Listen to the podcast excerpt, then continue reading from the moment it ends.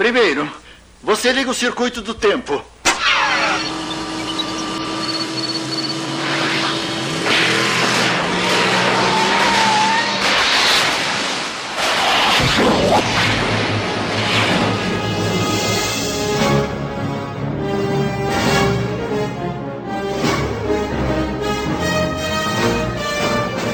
Olá, pessoas, sejam bem-vindas ao PeeWeeCast, o podcast do canal Piuí. Eu sou o Léo e, cara, quando esse podcast terminar, eu vou querer voltar no tempo só pra poder falar de novo com o meu amigo Maurício Sescon, que tá aqui. Olá, pessoas, aqui é o Sescon e eu tô aqui pra defenestrar a opinião alheia em qualquer linha temporal, hein?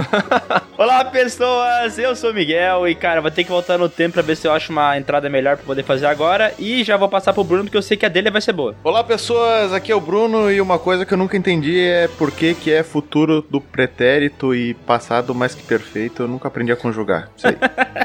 E hoje nós vamos falar sobre o que aqui, Miguel? Cara, hoje nós vamos falar sobre um assunto que todo cara que é nerd, todo cara que gosta de filme, curte também, velho, que é viagem no tempo. Os melhores filmes e séries que tratam viagem no tempo. Cara, viagem no tempo é, é o sonho de todo mundo, né? Todo mundo gosta.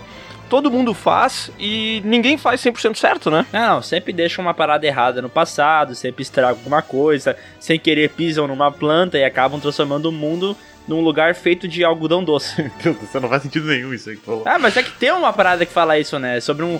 Ah, tu pegar e voltar no passado e sem querer pisar numa flor e matar ela, tu pode acabar com o mundo de uma forma que no futuro ele vai virar um mundo de algodão doce. Uma parada assim, é uma loucura sim, dessa. sim, Ah, sim, tem aquele episódio dos Simpsons que o Homer Isso, tem a máquina aí. do tempo, daí ele diz assim: nunca esqueça o que seu pai disse no casamento, né? Aí o pai dele lá falando: quando voltar no tempo, não faça nada de errado.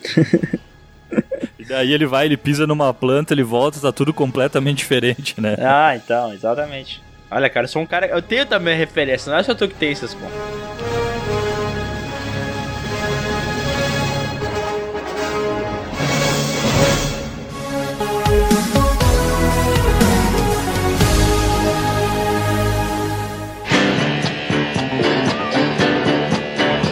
E já que eu tô falando contigo, Sessão, eu quero que tu puxe um filme, alguma coisa assim, pra gente já começar esse podcast bem pra caramba. Tu quer um filme mais mainstream ou mais low profile? Quero um que, tipo, anuncie bem esse tema, né? Que trata ele de uma forma boa pra gente já começar a saber no pique. Então tá, eu vou puxar um filme aqui que eu acho que é o primeiro filme que todo mundo pensa quando fala em viagem no tempo, que é um filme, não sei se vocês conhecem, mas se chama De Volta para o Futuro.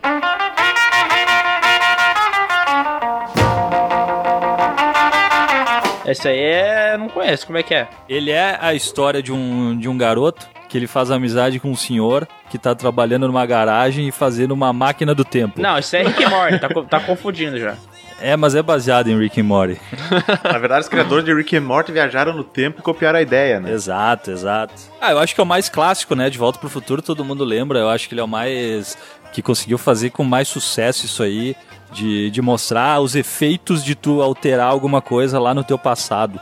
Eu acho muito. Eu curto pra caralho De Volta pro Futuro. Não tanto o terceiro, mas os dois primeiros eu acho demais. É, o De Volta ao Futuro tem aquela, aquele estilo de, fi- de filme de viagem no, no passado, ou no tempo, tanto faz, que quando tu vai pro passado e faz alguma coisa, tu consegue mudar o futuro, né? Porque tem alguns filmes que quando tu volta, tu não consegue mudar nada, né? O De Volta ao Futuro, realmente, se eu pegar, o, por exemplo, o pai dele não ficar com a mãe, ele não vai nascer. Tem esse lance, né? E ele começa a sumir, né? É, e, mas é uma coisa que não faz sentido nenhum, né? Porque ele vai, tipo, ah, ele vai, tipo, deixando de existir aos pouquinhos, sabe? Sei lá, é tipo o eco que vai demorando até, até chegar no futuro. Como é que é esse negócio? Eu acho que é o que chamam de mal súbito. Na verdade, é quando alguém alterou teu passado, por isso que tu tem um mal súbito, entende? Tem uma coisa que eu acho interessante De Volta pro Futuro, é que boa parte dos filmes que a gente vai falar aqui, provavelmente eles, eles sejam, eu não sei se mais adulto é o termo, mas eles têm uma pegada um pouco mais ficção científica, né?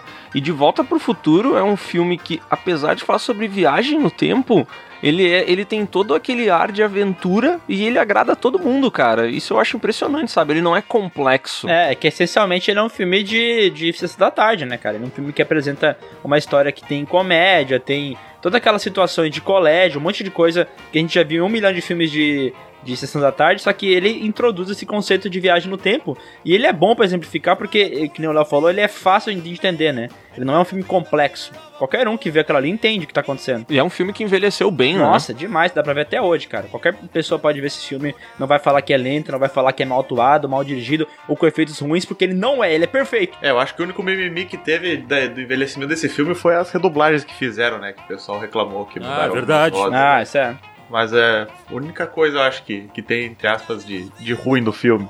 Mas eu, eu gosto dele, eu gosto bastante de, de causa e efeito que rola nele. Eu gosto de que ele chega e ele fala pro faxineiro, que é o cara que tá lá no, no bar, que ele chega lá em 1950, 55 é, né?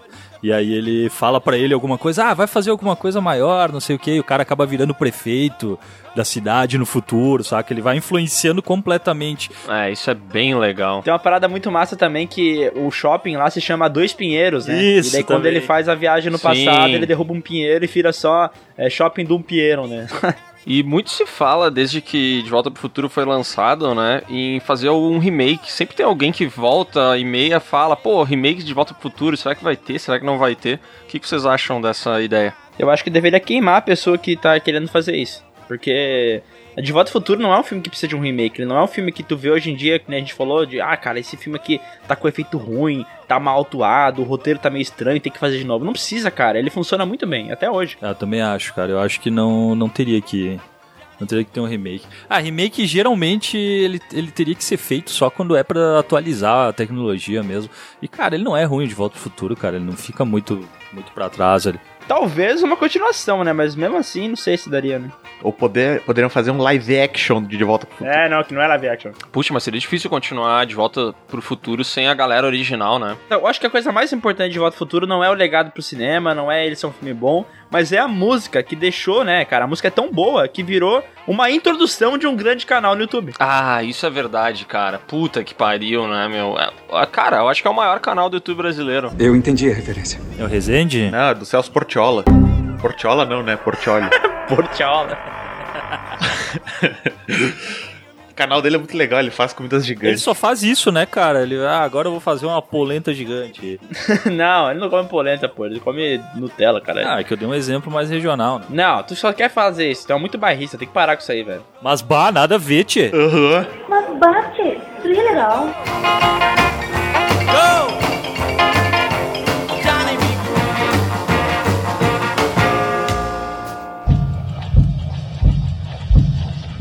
E já que nós estamos falando de um filme que tem de volta futuro e ele é fácil de entender, vamos passar pra uma série que é muito difícil, que é Dark. Eu até ia comentar isso antes ali quando nós tava falando de como De Volta pro Futuro tem essa questão de alterar o passado pra mudar o futuro, né?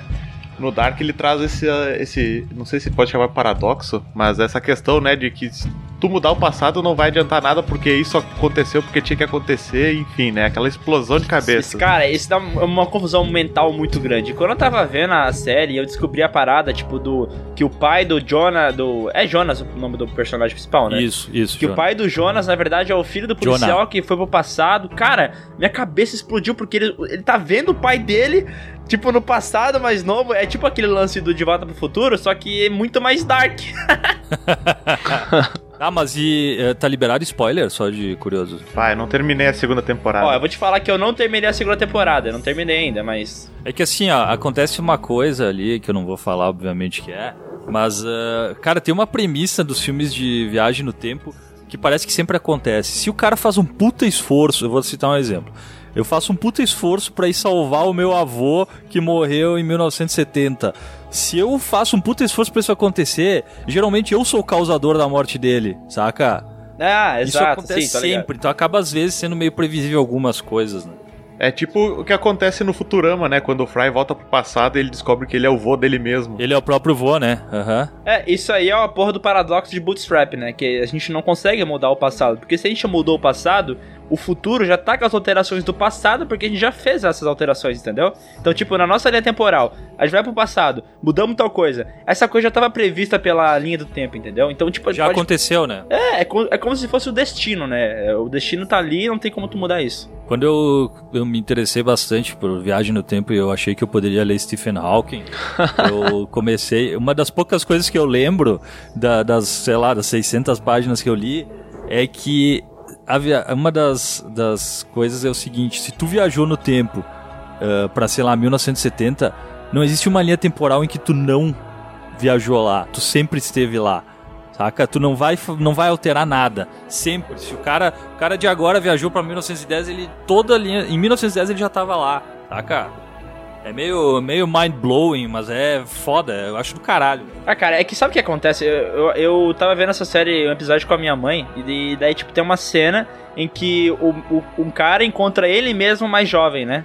E, tipo, minha mãe não consegue conceber isso aí, tá ligado? Na cabeça dela isso não faz o menor sentido. Tipo, ela, ela tipo, na cabeça dela, como é que isso pode acontecer? Por exemplo, um lance que, que pega essa parada é basicamente assim: como é que o, o Jonas existe na linha temporal atual se o pai dele, na verdade, foi o passado junto com ele, quando ele era mais novo que ele, entendeu? Tipo, como é que sim, isso funciona? Sim. Como é que ele tava lá? Quem que foi o pai dele?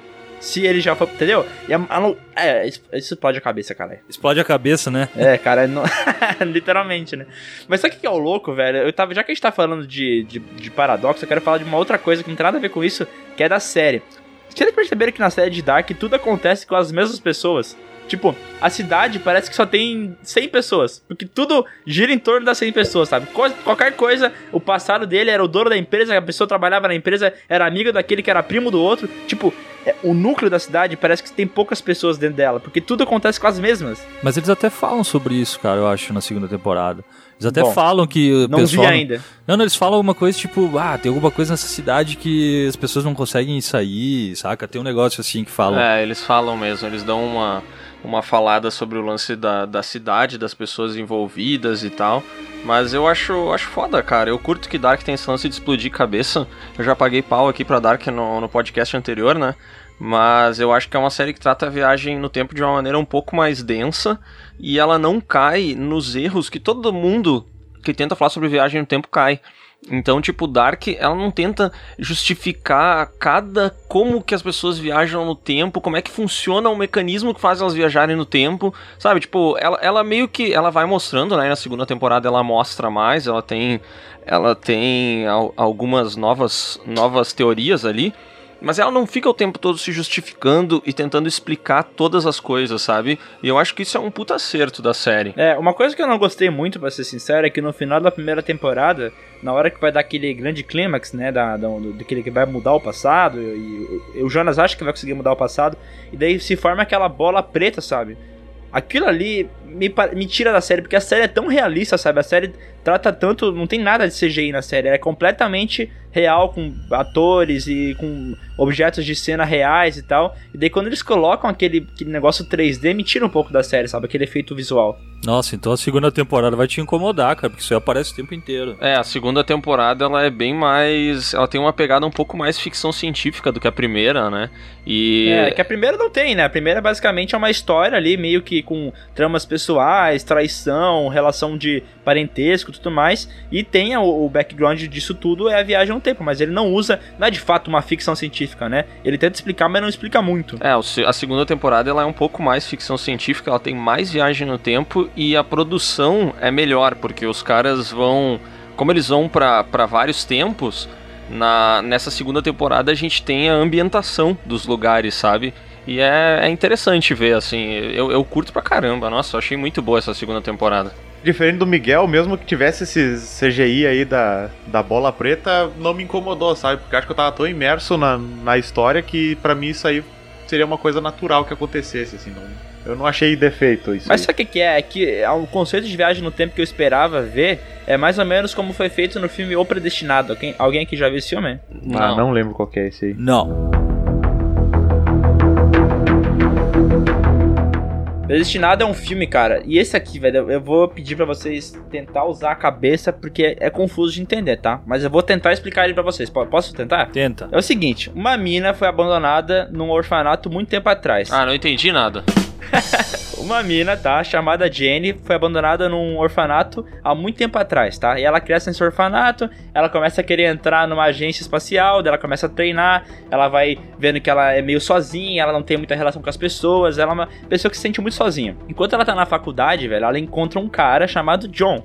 E esse cara meio que parece com ela, mas é um homem, né? Então, eles têm uma relação e nasce um filho, né? E o cara abandona a mina. Depois de um tempo, a gente descobre, a cena vai, vai passando pra frente, ele volta no passado para explicar quem que é esse cara que encontrou ela. Esse cara que encontrou ela é John. O John era a Jane que trocou de sexo. Entendeu? O John. Não, pera, mas como é que eles tiveram um filho, cara? Ah, calma, eu vou, vou- vou explicar. O John, ele, a, a Jane virou John com o passar do tempo porque ele quis trocar de sexo, tá? Não sei porquê, mas ele quis trocar de Não, sexo. não, pera, mas, mas ele trocou como de sexo? Ele fez uma cirurgia ou. Ah, na, Eu não entendi. na- na série fala que. Dá a entender que ele é hermafrodita, que ele tem os dois sexos, entendeu? E os dois funcionam. Ah, ele é bilíngue. É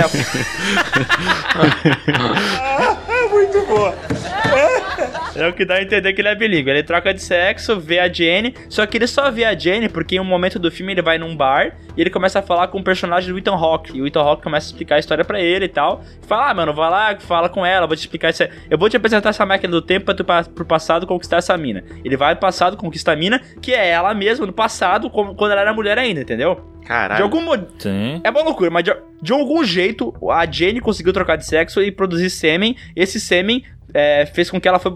Não, não o sêmen fez ela ir pro passado, mas ela foi pro passado e daí ela reproduziu com ela mesma um filho, tá? Tá, Beleza? beleza. Esse ponto aí, até aí tudo bem, né? Tá. Ok. Esse filho que foi abandonado no orfanato Ela. era ela mesma. Ah, vai tomar no cu, tá de brincadeira. Que viagem é essa, velho? Sim, e o personagem do Ethan Hawke, que aparece na, no bar. Era ela mesma. Era ela mesma, porque o que aconteceu? Começa a ter um. Tinha um ator só o filme inteiro, velho. Ah, não. Como assim? Sim, não, não é um ator, porque a ator que faz a, a, a mina que faz é outra atriz, entendeu? Mas é o mesmo personagem. O que acontece? O Ethan Hawke. Usou o aplicativo do Face App e fizeram um só. Ai, para, deixa eu falar. Tá difícil pra mim, eu tô tentando. O Ethan Hawke, tá? Ele, ele era a mina, ele era a Jenny que virou o John. O John sofreu um atentado de um cara que tava fazendo um monte de. Era tipo Osama Bin Laden daquele tempo, tava explodindo as coisas. E daí ele sofreu um atentado, pegou fogo na cara, ele teve que fazer uma cirurgia plástica e daí virou o Ethan Hawke, entendeu? Cara, essa tua explicação tá parecendo aquele cara lá que disse que tava bom, aí disse que a minha horário já não tava tão bom assim, e agora parece que piorou. Tava bom. Não tava muito bom, tava meio ruim também. Tava ruim. Agora parece que piorou. Não, não, vai fazer sentido, pera. E daí o Ethan Hawke. Ah, não acabou Não, ainda, não, não, caralho? isso foi muito louco. o cachorro dela era ela também. No fim das contas, o diretor Não, é não, a não, Jane. não, é bom, é bom, o final é bom. E daí o Ethan Hawke descobre que o cara que tá fazendo os atentados e destruindo tudo.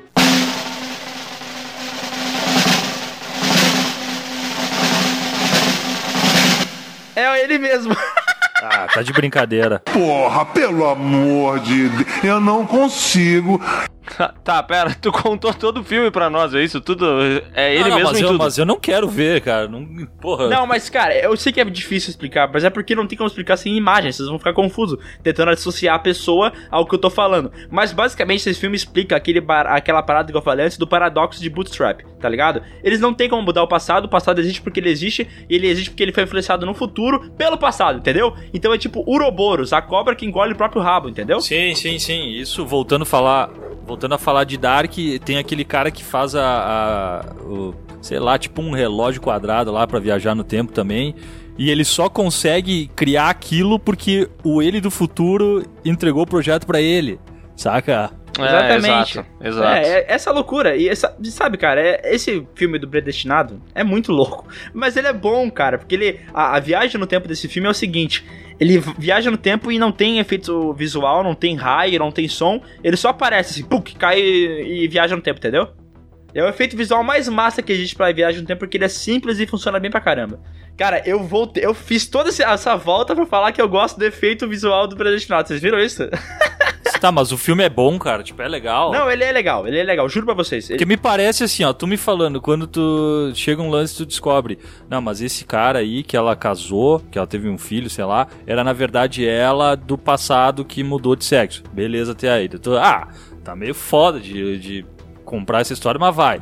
Mas aí o filho também é, e aí o Ethan Hawke também. Ah, não, cara, daí é demais, cara. Daí eu já achei que foi muito, velho. Não, mas é porque é o. Ele parece aquele filme que tenta te surpreender a toda hora, É, e daí chega um é. momento em que tu já não é mais surpreendido. Não, né? mas surpreende porque a história é bem construída, cara. E assim, eles pegam um bebê, voltam pro passado e largam no orfanato. E daí, tipo, é um ciclo que se completa, entendeu? Cara, é meio, meio louco de pensar, mas ele, ele, ele, ele é perfeito pra esse pensamento de se uma coisa existe no passado, ela já existe porque ela foi modificada e se. Tá, entendeu? É muito louco, mas tem que ver o filme. Tá, não, não, mas, mas aí é que tá, Miguel. Se ela já existe no passado, não teria como ter ele versão homem e mulher na mesma linha temporal e tudo, velho. Mas é porque eles, o- eles viajam durante a história, entendeu? Ah, eles têm a máquina do tempo lá que eles usam durante a história. Então eles vão viajando. Por exemplo, o, o John só conhece a Jane porque o Ethan Hawke fala pra ele fazer isso. Ele vai lá, dá a maquininha, faz ele voltar no tempo, quando ela tava na faculdade, conhece ela mesmo, faz o filho, pega o filho, leva pro passado, entendeu? Tá, deixa eu ver, deixa eu ver se eu entendi. Ele sabe que ele pode viajar no tempo e ele pensou: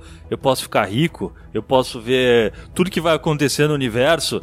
Posso, mas não, cara, eu quero comer eu mesmo e dar a luz a, a mim mesmo e pra depois eu contar pra mim mesmo tudo isso. Ah, vai tomar no cu. Cara, é o nível máximo de masturbação, né?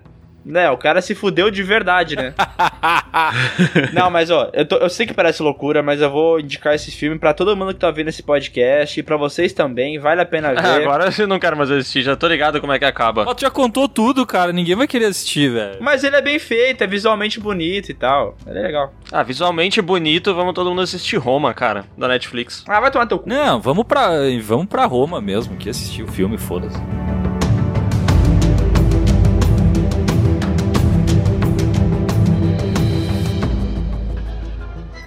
Próximo sábado à noite, mandaremos você de volta pro futuro!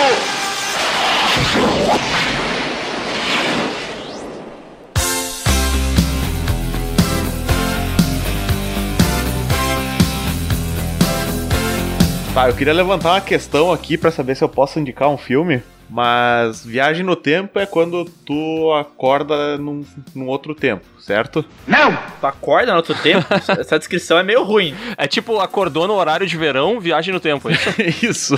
Ô, Pô, louco. eu nunca parei pra pensar, faz todo sentido, né? Mas eu acho que essa definição não é muito boa. Tenta buscar uma melhor, por favor. Tá, mas então me ajudem a elaborar aí pra eu poder fomentar aqui a discussão. Cara, a única coisa que eu consigo elaborar é que o hoje é o amanhã de ontem. Caralho, Nossa, vocês estão sempre com frases de impacto. Foda, hein? É, O cara é poeta, né, meu? Lembra aquele desenho que tinha no Cartoon Network do, da- do Chip, a ovelhinha? Sim, sim, lembra? Que tinha o- os militares lá, que daí eles desenvolveram uma máquina do tempo que era uma bicicleta ergométrica. Que daí eles pedalavam assim, aí contava 5 segundos ele. Estou 5 segundos no futuro! Tá, puxa teu filme. Não, porque eu tinha colocado aqui como uma sugestão o filme Idiocracia, né? Mas só que na verdade ele não viaja no tempo, ele é congelado e acorda no futuro. Que é mais ou menos que nem acontece com, com o Fry do Futurama. Isso pode ser considerado uma viagem no tempo? Eu acho que não, cara. É, não é uma viagem no tempo, é uma paragem no tempo, né? Paragem no tempo. Excelente definição. Tá, mas já que estamos nessa discussão aí, eu também puxei um outro que é a mesma coisa de paragem no tempo. Paragem no tempo.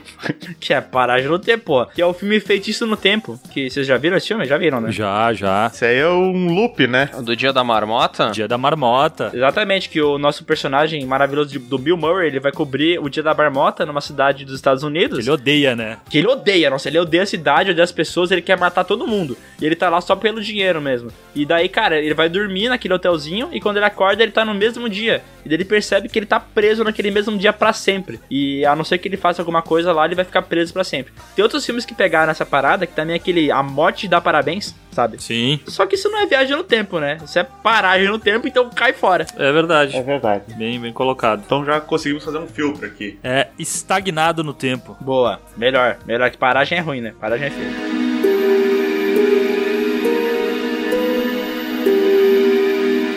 Mas nesse, nesse lance falando de tempo e paragem no tempo e o que, que acontece com o tempo, tem aquele filme que é um conto do Stephen King lá que eu comentei da outra vez da, no outro podcast. Se você não ouviu, escute. Langoliers. Isso, dos Langoliers. Dos aerolitos. Isso, dos are... ah, é, porra, não consigo falar. Esse negócio aí de, de que é a reflexão sobre o que acontece quando o dia acaba, né? Daí o que, que acontece, né? O dia só muda quando as pessoas dormem. Quem dorme acorda no outro dia.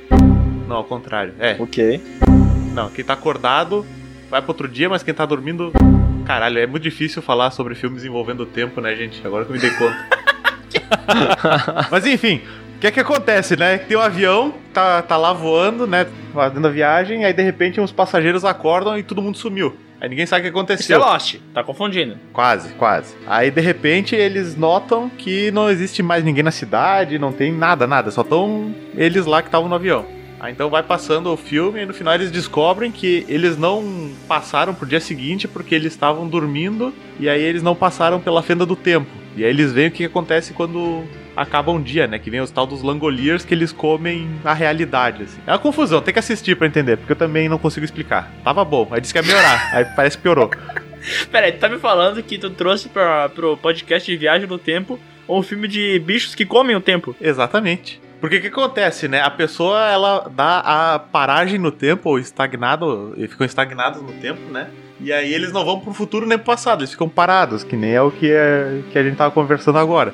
E aí então eu acho legal esse filme justamente para essa reflexão, assim, né? Tipo, uh, o que, que acontece, né? O tempo acaba, o que, que acontece com entre a transição de um dia pro outro, né? Eu acho isso muito legal.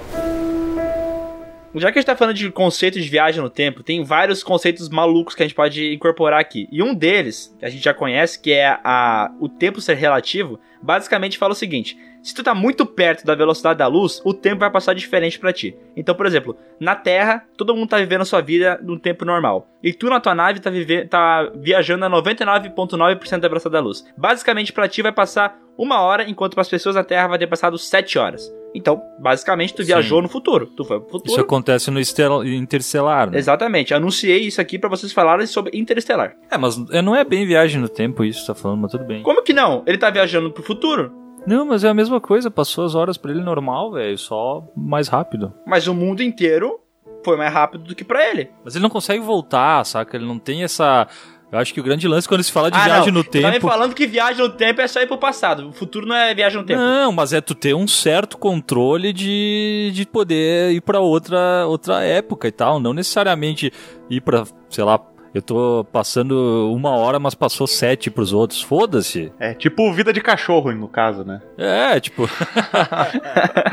tá, mas peraí, tá. Tu, tá. tu tá muito preso nesse conceito de 7 horas. Se na minha nave tiver 99,99999% da velocidade da luz, pra mim vai ter passado uma hora, mas na Terra vai ter passado 100 anos. E aí? Não, eu entendi, eu entendi, velho. Só que, tipo, daí tu vai voltar pra Terra vai ter todo mundo morrido. E aí? Não. Tu vai ter ido pro futuro? Não. Tu não vai ter o controle de alterar alguma coisa Tá, ou não, então saca? vamos definir que pro podcast só pode viajar pro futuro se tiver como voltar pro passado, é isso? Não necessariamente. Ah, então vai dar teu cu. Tá, então daí a criogenia não entra nessa, nessa coisa. É, exatamente, é a mesma coisa, cara. É a mesma coisa. É a mesma coisa. Interestelar tem um lance da, da viagem, né, na velocidade da luz e tal, que teoricamente é uma maneira que os nossos cientistas muito inteligentes e perspicazes acreditam que seja, acredito que, sei lá, a maneira mais palpável de se viajar no tempo de fato, não é? Cara, isso é- não é uma coisa que acredito, isso foi comprovado. O tempo de, de, de fato funciona dessa maneira. Se realmente tu conseguir chegar nessa velocidade perto da velocidade da luz, que, né, que eu falei, tu realmente vai passar o tempo mais rápido pra ti. Só que Interestelar não tem só essa viagem.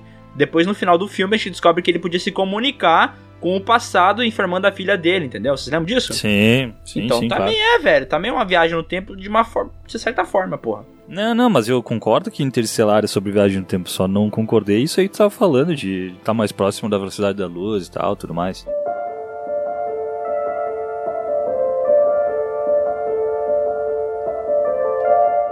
Cara, já que a gente falou sobre alguns filmes e séries onde o passado irá acontecer, independentemente de a gente tentar ou não mudar ele, vamos falar sobre um filme em que a grande sinopse da parada é nós vamos tentar mudar o passado, que é X-Men Dias de um Futuro Esquecido. Filmão, hein? Puta merda. Podia ser esquecido o filme também, né? É verdade. Podia, total.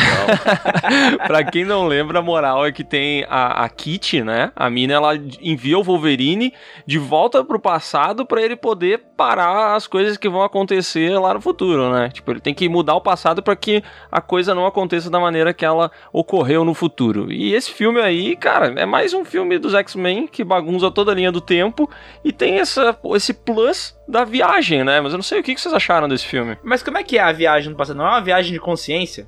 Porque no filme do X-Men Dia do Futuro Esquecido, ninguém viaja de fato fisicamente, né? Eles mandam a consciência da. da- no gibi, eu acho que é a consciência da Kitty Pryde pro passado, e no filme eles fizeram a consciência do Wolverine, né? Eles pegam. É, é isso aí. Mas ele não volta? Que ele Não. tá mais velho? Claro não, que sim, não. A cena que ele tá- eles estão no futuro, tá? Estão no futuro. Os, os bichos lá, as sentinelas, estão matando todo mundo no futuro. Eles falam, mano, a- essa linha do tempo aqui fudeu. Não tem mais o que fazer. Temos que tentar consertar o passado para que quando eles che chegarem isso aqui esteja corrigido. Então eles pegam a consciência da Kitty Pride e falam pra ela assim, ó, avisa que vai dar merda. Daí eles mandam a consciência pro passado e daí ela começa a consertar o passado pra dar certo no futuro, entendeu? Isso é no gibi. No filme é a mesma coisa, só que eles usam Wolverine. Cara, eu vou te ser bem sincero que eu não lembro exatamente do filme, mas eu tinha na memória que quando ele voltava lá pros anos 70, né, que ele volta, ele tava com o corpo dele já mais veiaco, assim, e tinha até alguma um comentário em relação a isso. Mas Não, posso estar cara, completamente ó, enganado. Eu, eu acho que é. Eu posso estar muito errado, mas eu quase tenho certeza que é viagem só de consciência. E já que estão falando de viagem de consciência, vamos falar de um filme que viaja de consciência de uma forma boa, que é Efeito Borboleta. Aí você foi, viajou conscientemente, né? Eu gosto do filme, cara. Eu, eu acho legal a maneira que ele vai tentando consertar, vai estragando as coisas, mas eu acho que ele, ele é um filme que envelheceu mal esteticamente, saca? Ele parece um pouco uma comédia romântica. Não completamente, porque ele tem umas paradas meio de terror que acontecem no filme. Mas ele tem também aquela relação dele com a menina loirinha lá, e ele quer se apaixonar. E, cara, eu acho esse filme com uma- um puta conceito. Eu acho, tipo aquela, aquele vídeo do Piuí, que são ideias boas e filmes ruins. Pra mim é tipo isso, sabe? O filme não é ruim, mas ele podia ser muito melhor se ele tivesse aproveitado melhor a ideia. É que esse filme, ele tem aquele lance de que o cara, tudo que ele faz, né, e tudo que ele quer voltar e tal, é por causa da, da garota, né? Então ele trabalha bem esse, esse romance e tal, e eu acho que o filme ele vai ficando ruim conforme vai chegando pro final, sabe? No início é muito foda, assim, quando tem as, as primeiras doideiras, assim, pá, tu fica com a cabeça meio, caraca, o que que tá acontecendo aqui? E pra mim, conforme ele vai chegando no fim, ele vai meio que se perdendo, assim, e sei lá, hoje eu acho que não é um filme que eu, que eu pararia pra assistir de novo, saca? Sabe o que eu acho bizarro nesse filme? Porque ele, como ele viaja a consciência dele pro passado, então, por exemplo, quando ele descobre que na verdade ele tem que ignorar a mina pra poder ficar com ele, né? Esse é o final, né? É, o não, final. não, não. Mas eles não ficam juntos, cara. Ah, Não, no final eles não ficam É. juntos, mas eles se encontram no meio na rua, caminhando. Ah, assim. eles, eles passam e se olham e tal. Sim, sim, sim. Mas a parada é o seguinte, ele tem que ficar mudando o passado pra poder influenciar no futuro. E daí, tipo, ele, consciência de adulto, vai pro corpo dele criança e tem uma cena que ele pega e enfia a mão nos ferrinhos lá que tem na escola, sabe? Sim. Aquele bagulho de botar bilhetinho. Aham. O que, que me leva a crer é que, tipo, a consciência dele adulta tá indo pra uma criança. E quando ele volta no passado, ele vai começar a crescer com essa consciência de adulto? Hum, É, boa pergunta, cara. Eu acho que é só um lapso, assim. Eu acho que não, cara. É, tem que ser um lapso, porque se for realmente é muito bizarro tu pensar que a criança vai ter uma cabeça de adulto, entendeu? Não, não, não tem como. Mas eu gosto, cara, desse filme, o- o- os dilemas que ele traz ali, de... Cara, ele quer... Lembra que tem o, o irmão da guria, que ele é um bandidão, ele bota fogo no cachorro dele. É um psicopata, né? lá. Essa cena é pesada, né? Nossa, demais. Bah, mas ele, ele é todo muito pesado. Daí tem aquela hora que ele, ele bota também a, uma bomba dentro da, Da caixa de da correio. caixa de é. correio e mata a mulher e tal. E,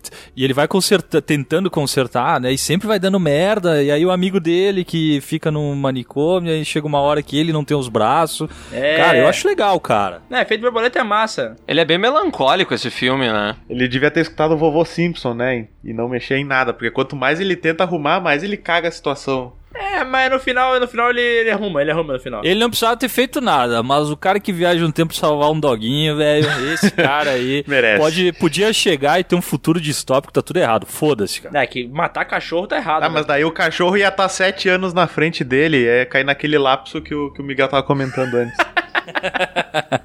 Ele, o Bruno levou a sério esse parada, essa parada do cachorro envelhecer mais rápido. Mas esse lance aí que tu falou de, de tu voltar e ter consciência de adulto, existe uma série que eu tenho certeza que vocês não assistiram e ela foi cancelada que se chama Do Over. Bah, não conheço. Nunca nem vi. Cara, é só é bem rapidão ali, mas ela era exatamente isso, era um cara de 30 anos que um dia ele acordava, ele tava na consciência de- na era consciência de um, do gurizão dele adolescente. Então ele ia tentando refazer as coisas, saca?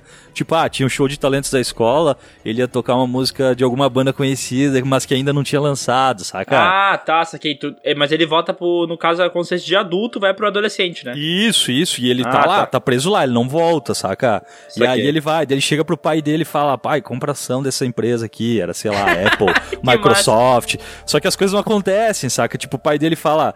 O pai dele fala: não, não, vai comprar, vira as costas e bota fora.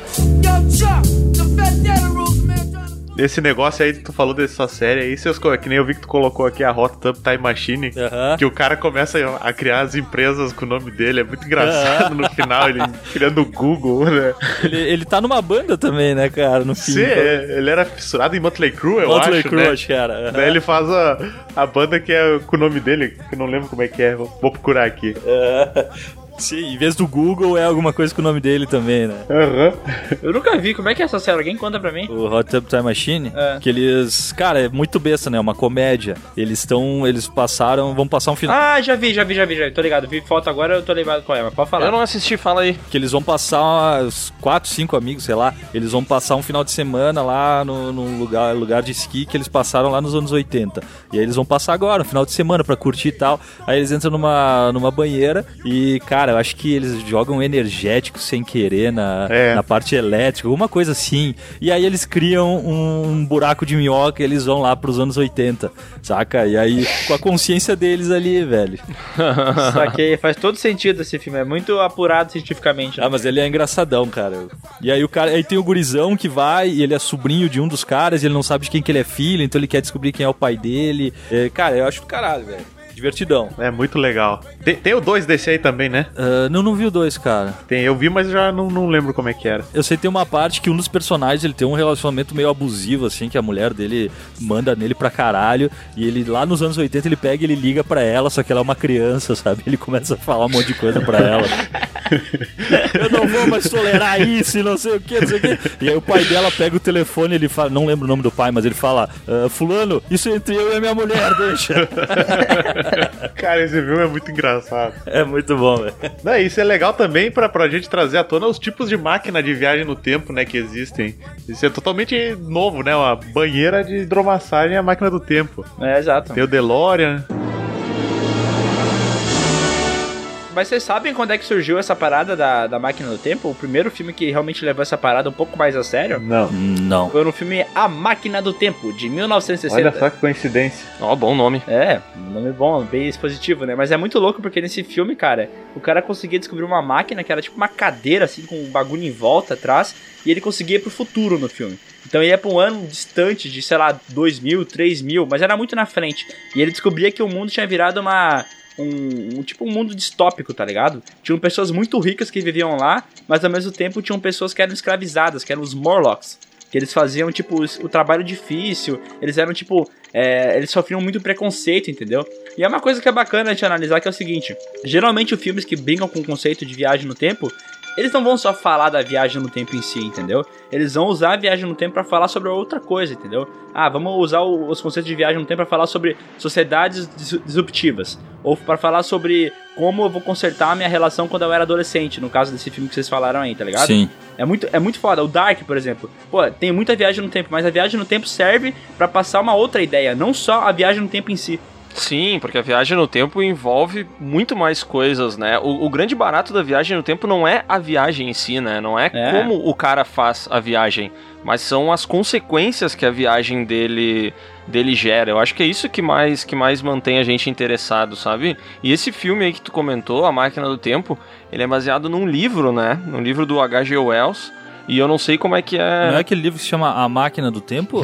Exatamente, cara. Esse livro mesmo que depois virou esse outro filme chamado A Máquina do Tempo, que em inglês é The Time Machine. ah, sim, tô ligado. Ah, agora eu entendi! O livro é foda até hoje, apesar dele ser antigaço, assim. E, o filme, Miguel? Ele é legal ainda? Não, cara, o filme realmente é aquela, aquela coisa, né? É filme velho que envelhece mal. E esse, de fato, é muito difícil ver. Porque vocês, eu, eu indico que vocês pesquisem aí nos é, aparelhos de vocês Morlocks. Bota aí Morlocks 1960. Bota aí pra ver se vocês vão ver. Ah, esses, esses bichos eles não aparecem no episódio do Big Bang Theory também? É, então, parece a, parece a Cuca lá do Sítio de Pica-Pau Amarelo. Ah, cara, mas dá medo esses bichos aqui, velho. Ah, não, é muito tosquinho, velho. Mas. Tá, mas não teve um remake desse filme aí? Teve, né? Ah, mas o remake é muito ruim, cara. Sério. É, não assisti, não assisti nenhum, na real. Nossa, o remake é, é péssimo, é muito ruim. Mas, cara, eu acho que, na verdade, esse Time Machine Remake que tu falou é de 2002. Ele é, nossa, é muito ruim. Mas, cara, ele é mais pra passar o conceito de viagem no tempo, entendeu? Só que foi pro futuro. Eu acho muito mais legal quando vai pro passado. Porque quando tu vai no passado, e a gente sabe que é impossível viajar no passado com o que a gente conhece de física hoje em dia,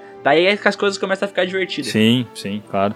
Eles estão! A pergunta certa é: quando eles estão? Sabe, o Einstein acaba de se tornar o primeiro viajante do tempo!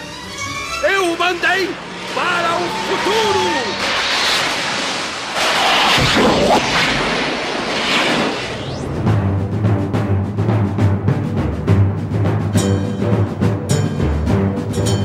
Puxa, cara, mas eu não sei, velho. Eu tenho a sensação que, que eu prefiro quando mescla as duas coisas, sabe? Vamos puxar um filme que a gente já falou aqui no PewCast, que vocês sabem que eu não sou um fã, que vocês gostam muito, que é Army of Darkness, né? Filmão, Tem a parada cara. de ele, dele viajar com o Necronomicon, né? Ele não viaja por nenhum tipo de máquina e tal, tá tudo ali dentro do, do Necronomicon e o cara volta lá em tempos medievais, né, cara? O que, que vocês acham desse filme? Eu acho foda, mano. Esse filme é muito bom e ele tem aquela mesma parada que eu já falei, vou falar de novo pela terceira vez, que é o bootstrap. Porque basicamente quando ele abre o livro lá e ele analisa os desenhos, lá mostra que o Ash tá com a arma pra cima, apontada, sabe? Apontada não, tá levantando a arma com uma mão e tem um monte de soldado medieval em volta dele. Ou seja, ele já tinha ido pro passado mesmo não tendo ido ainda, entendeu? Sim, sim. Sim. Então, tipo, não tem como mudar o passado, ele só tem que seguir as paradas. E, cara, Arm of Darkness é muito foda, velho. É, é muito legal. Cara, eu, eu acho, eu gosto pra caralho desse filme, né, velho? Mas não parece que, falando de viagem no tempo, não parece que ele é um que meio que afeta pouco essa viagem que ele faz. É, dá a entender que não afeta nada, né? Ela não tem uma relação de causa e efeito, tipo, de, sei lá, de 20 anos de diferença, saca? Ah, ele viajou lá, ele foi o cara que conseguiu derrotar lá as forças do mal. E o que, que mudou? Ah, tem um desenho dele no livro, saca? Ah, mas não, cara, ele é o herói. Como que não mudou? Ele é o herói dos caras lá na série, cara. Em Ash vs Evil Dead, todo mundo fala que ele é tipo o herói, o cara que, que salvou a Terra. Tem até aqueles cavaleiros da Suméria que, sabe, pagam um pau pra ele porque realmente ele é o grande herói da parada toda. E ele só é o herói porque ele foi o passado e fez o que ele fez, sabe? Sim, sim, entendi. É, cara, é que eu acho que ele, ele trata o tema de uma maneira mais despretensiosa, né? Sim. Isso, isso aí dele resolver na série e tal, pra mim é uma falha do filme. Eu acho que de qualquer maneira o filme, que nem o Sescon falou, ele não tem uma grande causa e efeito. E depois de muitos anos, né, retomando o projeto, aí os caras falaram, puta, a gente pode aproveitar aquilo pra criar alguma, alguma, alguma relação de causa e efeito aqui. Mas originalmente eu acho que ele não tem nada assim que, que realmente seja impactante, sabe? E como eu já falei, eu não curto muito esse filme, assim, acho ele meio bobo. Toda aquela cena do moinho lá, nossa, eu acho que lá uma barriga no roteiro, assim, gigantesca, sabe? Eu acho que os caras não conseguiram escrever uma hora de filme, deles puseram aquela parte lá pra dar uma, uma enchida na linguiça, assim. Mas, cara, é aquilo que a gente falou, né? A viagem no tempo tá ali só pra movimentar a história. Ela não é uma coisa determinante, sabe? Tipo, o filme não, gera, não gira em torno da viagem no tempo em si. Tipo, no início do filme ele, vai, ele tá no passado e no final do filme ele quer voltar pro tempo dele. Mas, tipo assim, tudo que rola lá dentro, a batalha contra o exército dos mortos, isso é tudo uma trama paralela, né? É, mas eu não sei, eu acho um negócio que eu acho meio ruim nesse filme é, é que a gente já comentou aqui, né? Tipo, o legal da viagem no tempo é tu ver ah, causas, tu vê efeitos, tu vê o que que muda, tu vê o ambiente. E a sensação que eu tenho é que se Arm of Darkness fosse no mesmo ano que é o, o Evil Dead 2, daria no mesmo, tá ligado? Porque eu acho que não muda nada. Da- tipo, a viagem no tempo, ela meio que sobra em Arm of Darkness, sabe? Eu acho Mas, que. cara, é que eles queriam usar. Eles, queriam, eles tinham a ideia de colocar o Ash no passado pra lutar com gente com espada e tal. Não sabia como fazer isso. Ah, o livro mandou ele pra, pra, pra, pra trás e deu, entendeu? E, cara, não é pra levar a sério essa porra também, né? Não, não é pra levar a sério, mas pra mim é uma cagada. Não, não, não, claro, eu também, cara, que nem eu falei, eu gosto do filme, mas é que realmente eu concordo com concordo com o Léo que não parece que faria diferença se ele se passasse lá na época medieval, ou se fosse no faroeste, ou se fosse 10 anos antes, saca? Só que. Em nenhum momento eu pensei, cara, eh, tudo aquilo que a gente viu no outro filme vai acabar porque o mal vai vencer. Em nenhum momento parecia isso, saca? Entendi. É, pode ser. Ah, cara, eu não consigo falar mal de Arm of Darkness porque tudo que envolve o Ash pra mim é massa. Eu sou fanboy mesmo, me desculpa. Ele é foda, ele é foda. Posso fazer um gancho aí nessa história de do herói voltar no tempo e ser um filme divertidíssimo de. Por favor. Alguém já assistiu aquele aquele mini filme que tem no YouTube, o Kung Fury? Já, já. Já, já. Que massa. Cara, esse filme é muito divertido, né, meu? Ele consegue misturar tudo que é clichê de viagem no tempo e futuro distópico pra criar um, um filme que, que é um escracho do início ao fim, né? É, ele é uma carta de amor a todo mundo que gosta dos anos 80, né, cara? Porque tem tudo, né? Tem robô, tem carro, tem armas, tem viagem no tempo, tem vikings. Sim. Tem um monte de loucura. Tem dinossauro, velho. Tem aquela dupla de policial. Tem, é, É, O sensacional. Hackerman também tem, que é foda pra caramba. É, é muito bom, né? Que daí ele vai, ele volta no tempo pra impedir que o Hitler vive, vire o, o Kung Führer, né? isso é muito bom, isso Cara, é é muito, muito bom. Genial esse filme. Não, mas é que tá, é muito louco, né? Porque, cara, no, no Kung Fury não tem também esse negócio de mudar o tempo, né? Tipo, ele quer voltar pra matar o Hitler. Mas quantos milhões de filmes já falaram isso, né? Por que, que a gente não volta no passado e mata o Hitler? E sabe um filme que fizeram isso? Não. Qual filme? É, um tal de Vingadores Ultimato.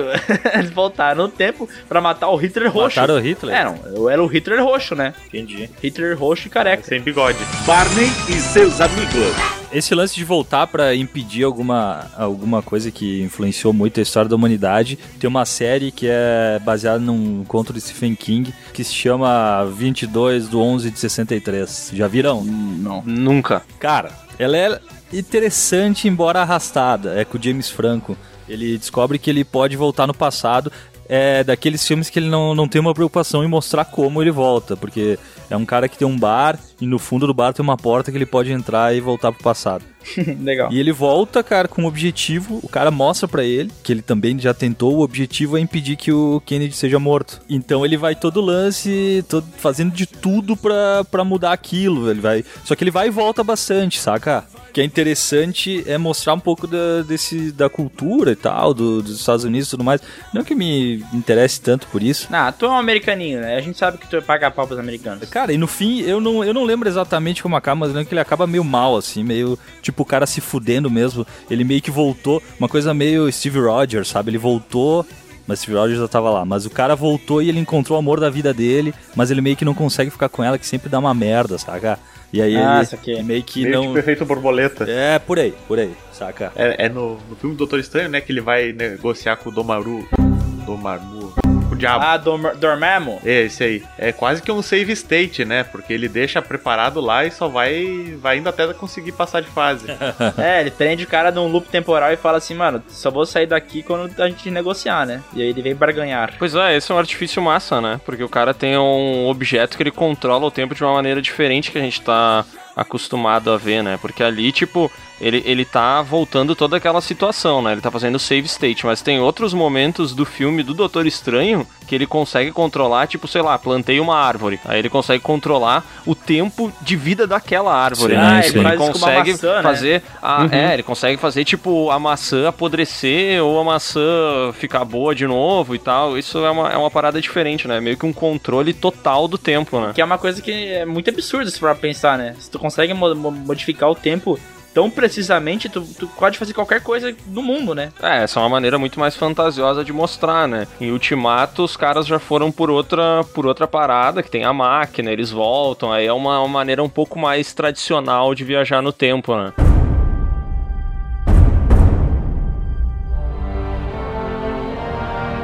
E cara, o que, que vocês acharam do Vingadores Ultimato? Eu vi muita gente reclamando dessa questão do de, de ter furo de roteiro, a viagem vai ali, não faz sentido.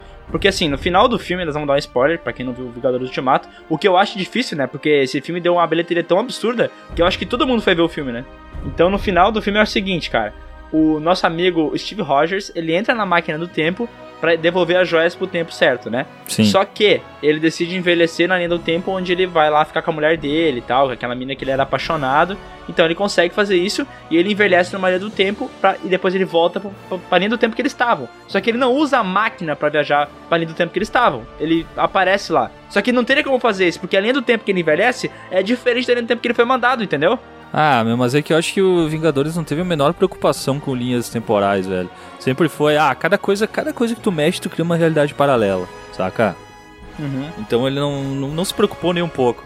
Se a gente fala de, de tipo Dark, o quanto de fecha totalmente o ciclo das coisas, cara, Vingadores tá cagando pra isso aí, né, meu? Pois é, mas é que os caras eles não deveriam ter posto aquela linha de diálogo que tem o, o Hulk e a, e a mestre anciã lá, e ela explica o esquema Sim. das linhas temporais, né? Porque é ali que ele se, se dá a própria rasteira, né? Porque ele explica um negócio e lá no fim ele faz uma parada que não, não condiz com o que ele explicou pra gente uma hora atrás. Isso foi uma cagada dos caras, né? Porque o que faria sentido é ele ter voltado velho, talvez pela aquela mesma máquina do tempo, entendeu? Ele voltava velho, né? Ele viveu a vida inteira dele com a mina, a mina morreu, é, ah, vou voltar. Só que poeticamente falando, seria mais bacana ver ele sentado, admirando o lago, né? Então, tipo, eles preferiam optar por uma escolha narrativa, tipo, uma escolha visual, do que uma coisa que faz sentido. É, e eu vou te dizer que eu não acho ruim, não, cara. É incoerente, né? Mas eu realmente acho que eles conseguiram fechar de uma maneira bacana a história, assim. Eu só acho que eles deram uma cagadinha ali por ter explicado mesmo, sabe? Porque eles podiam ter fechado dessa maneira sem ter se contradito. Acho que os caras não perceberam, porque eles fizeram o roteiro só, só levaram uns dois anos pra fazer e deve ter tido 150 pessoas revisando. Ah, sim, é. Foi- Ninguém percebeu isso, né? Foi nas coxas. É, mas sabe o que, que é, velho? Ah, Ninguém se importa com essas paradas de problema de linha narrativa ou de erro de continuação por causa do tempo, que passa diferente, linha do tempo. Porque, cara, quando o pessoal começa a se bater naquela batalha final, ninguém lembra disso. Ninguém tá nem aí pra incongruências de linha do tempo, velho. As pessoas só querem ver o Homem de Ferro estalando os dedos. É verdade. É, e por falar em congruências de linha do tempo e, e erros, aí a gente pode puxar uma série de, de filmes que sofrem com, com alguns errinhos, mas que ninguém tá nem aí, né, cara? Como, por exemplo, o Exterminador do Futuro.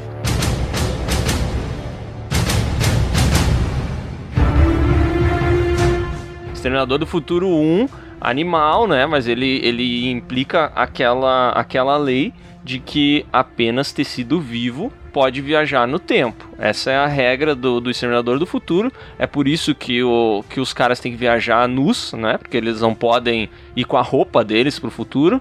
E daí chega o Exterminador do Futuro 2 e a gente vê o T-1000, aquele androide de metal líquido e tal.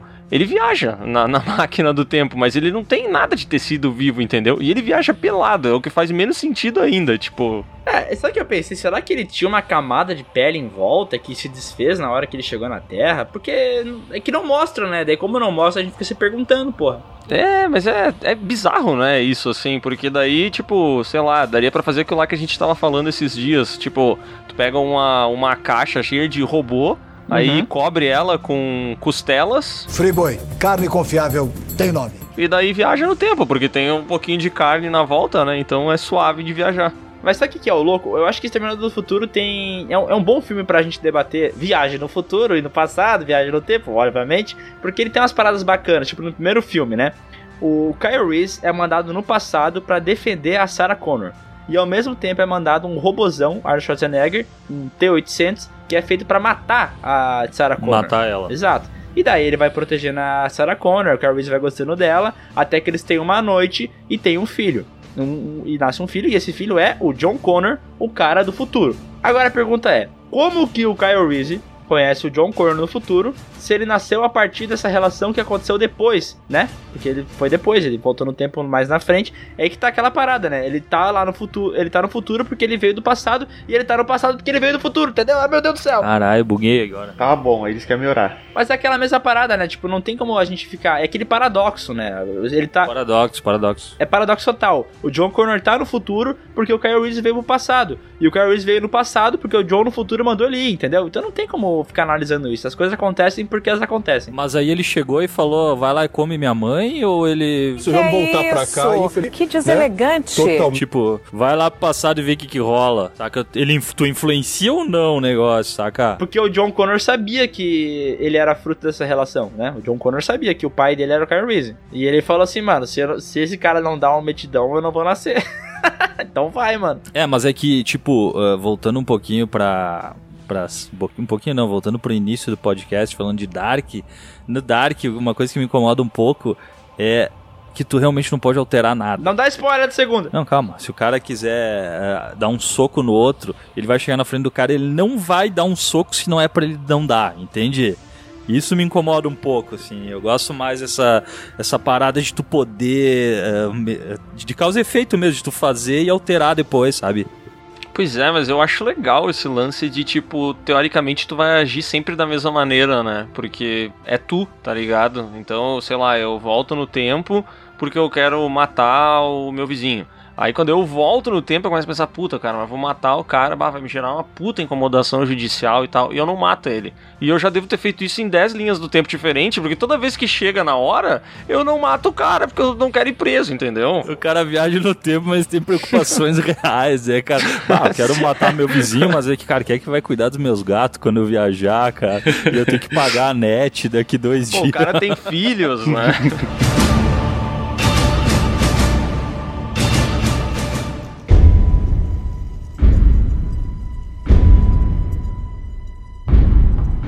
Então, Sescão, já que tu disse que tu não gosta de filmes que não dá pra mudar o passado, eu vou trazer um que dá pra mudar e é muito bom. Vocês já viram Looper? Não vi, cara. Não. Looper é massa pra caramba, velho. Ele é um filme que é o seguinte: as pessoas lá no futuro mandam as pessoas pra morrer no passado, porque eles querem esconder evidência de corpo, vários vestígios do que, que eles fazem. Eles pegam, eles querem assassinar um cara que foi ameaçado de, que o cara tem que morrer lá. Ele foi julgado, ele tem que morrer. Eles pegam, botam ele na máquina do tempo, vai ao passado e daí no, no passado tem um monte de cara que é contratado pra matar essa galera, entendeu?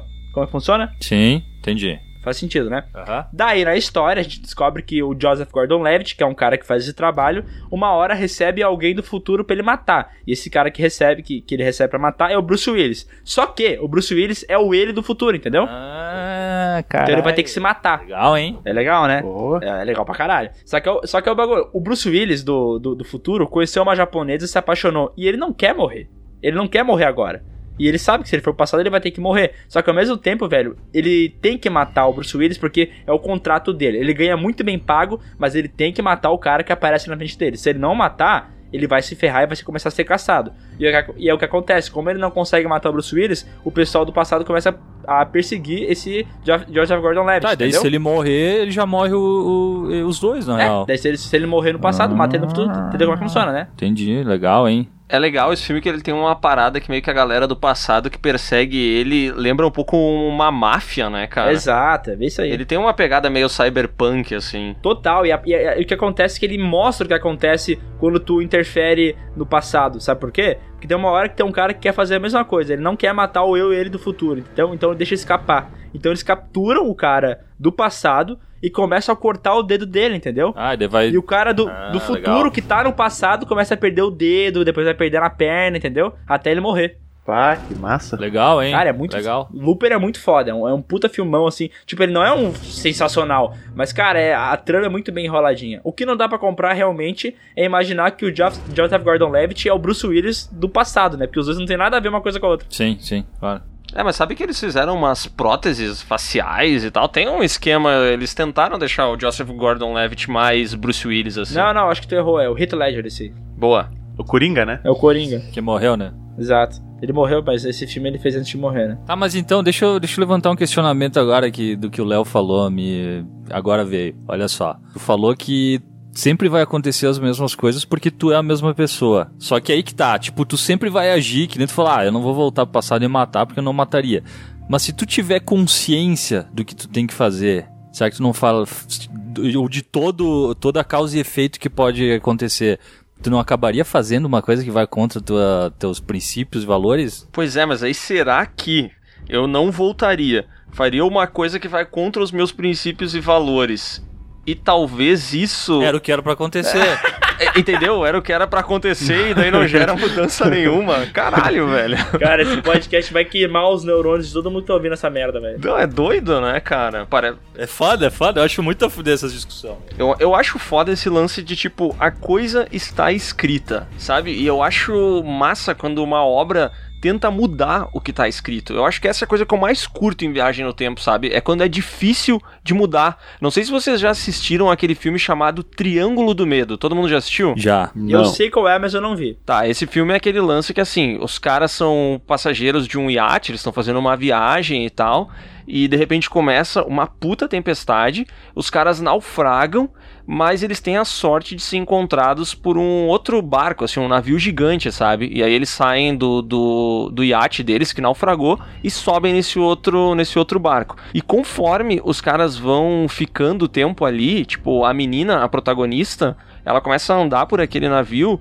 e ela começa a se ver fazendo algumas coisas, sabe? Tipo, ela tá, pô, ela chegou no navio, subiu lá no convés e tal, daí ela decide que ela vai ir fazer xixi. Aí quando ela vai fazer xixi, ela vê ela mesma saindo do banheiro.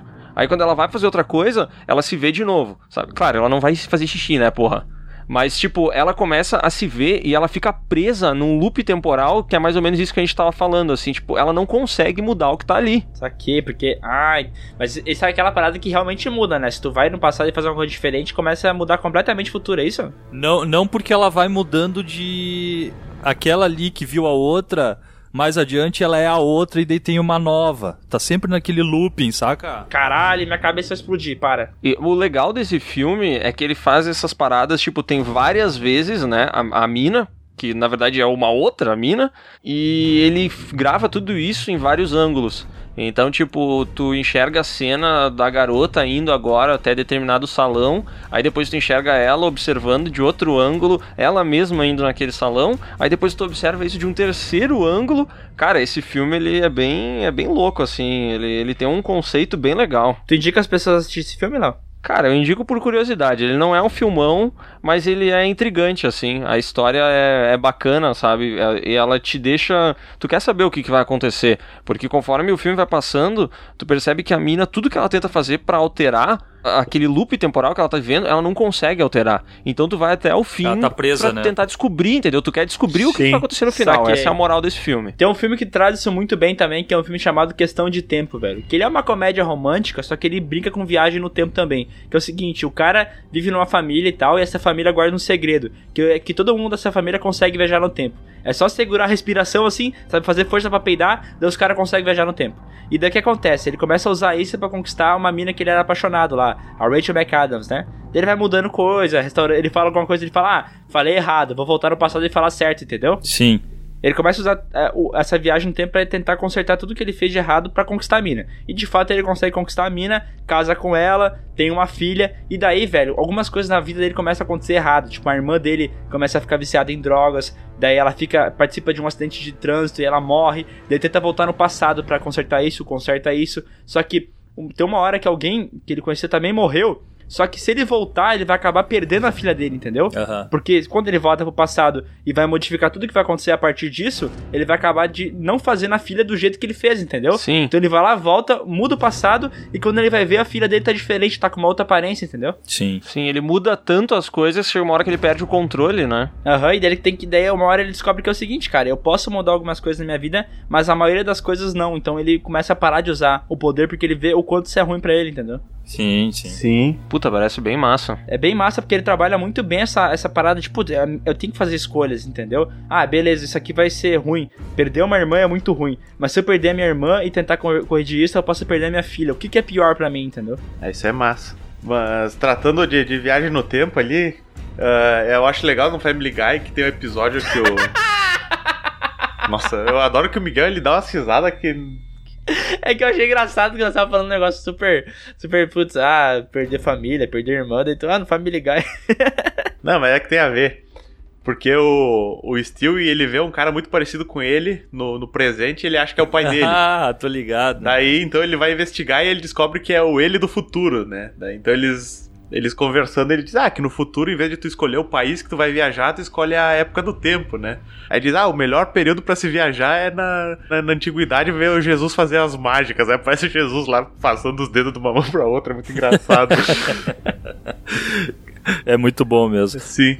Tem um filme que eu acho parecido até com, com o Triângulo do Medo, e talvez até esse outro que o Miguel falou que eu não conheço, que se chama Crimes Temporais, que é um filme espanhol.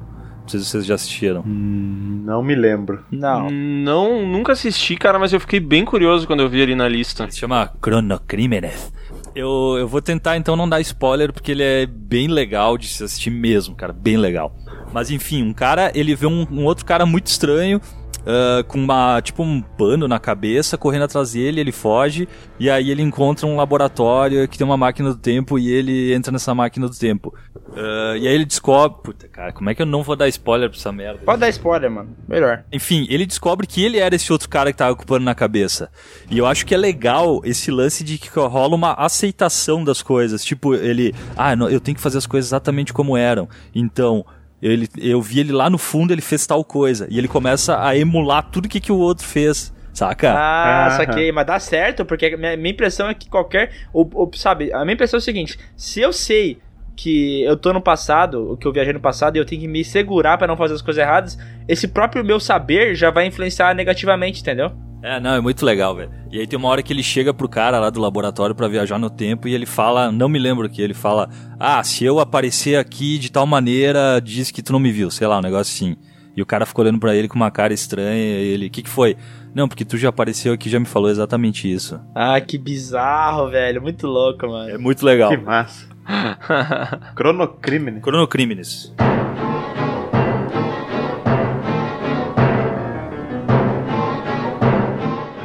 Ó, vamos voltar ao passado. Já que esse é um programa sobre viagem no tempo, eu quero ir pra 1968 e falar sobre Planeta dos Macacos, que é um filme, velho, que tem um final maravilhoso, em que a gente descobre que o nosso astronauta que caiu num planeta cheio de macacos inteligentes e que estavam dominando os humanos que viviam naquele planeta, na verdade ele não tava em outro planeta, velho. Ele tava na Terra mesmo e ele viajou no futuro, cara. Ele tava numa nave, essa nave viajou no tempo, foi pro futuro e ele caiu na Terra dominada por macacos. Cara, o que eu acho foda nesse final é que ele faz o lance da viagem no tempo fazer muito mais sentido lá no fim do filme, né? Porque, tipo assim, tá, é, ele viajou lá no início, ele caiu no planeta, mas aí o cara meio que, que deixa de lado a parte da viagem, sabe? É um Uhum. lance de sobrevivência, é um lance de conseguir chegar de volta no planeta dele e tal. E daí lá no fim, ele usa a viagem no tempo pra dar um soco no, no cu da gente, assim, sabe? Porque daí ele revela, puta, cara, na verdade o louco só viajou no tempo, entendeu? E esse aqui é o planeta dele. Tipo, a humanidade transformou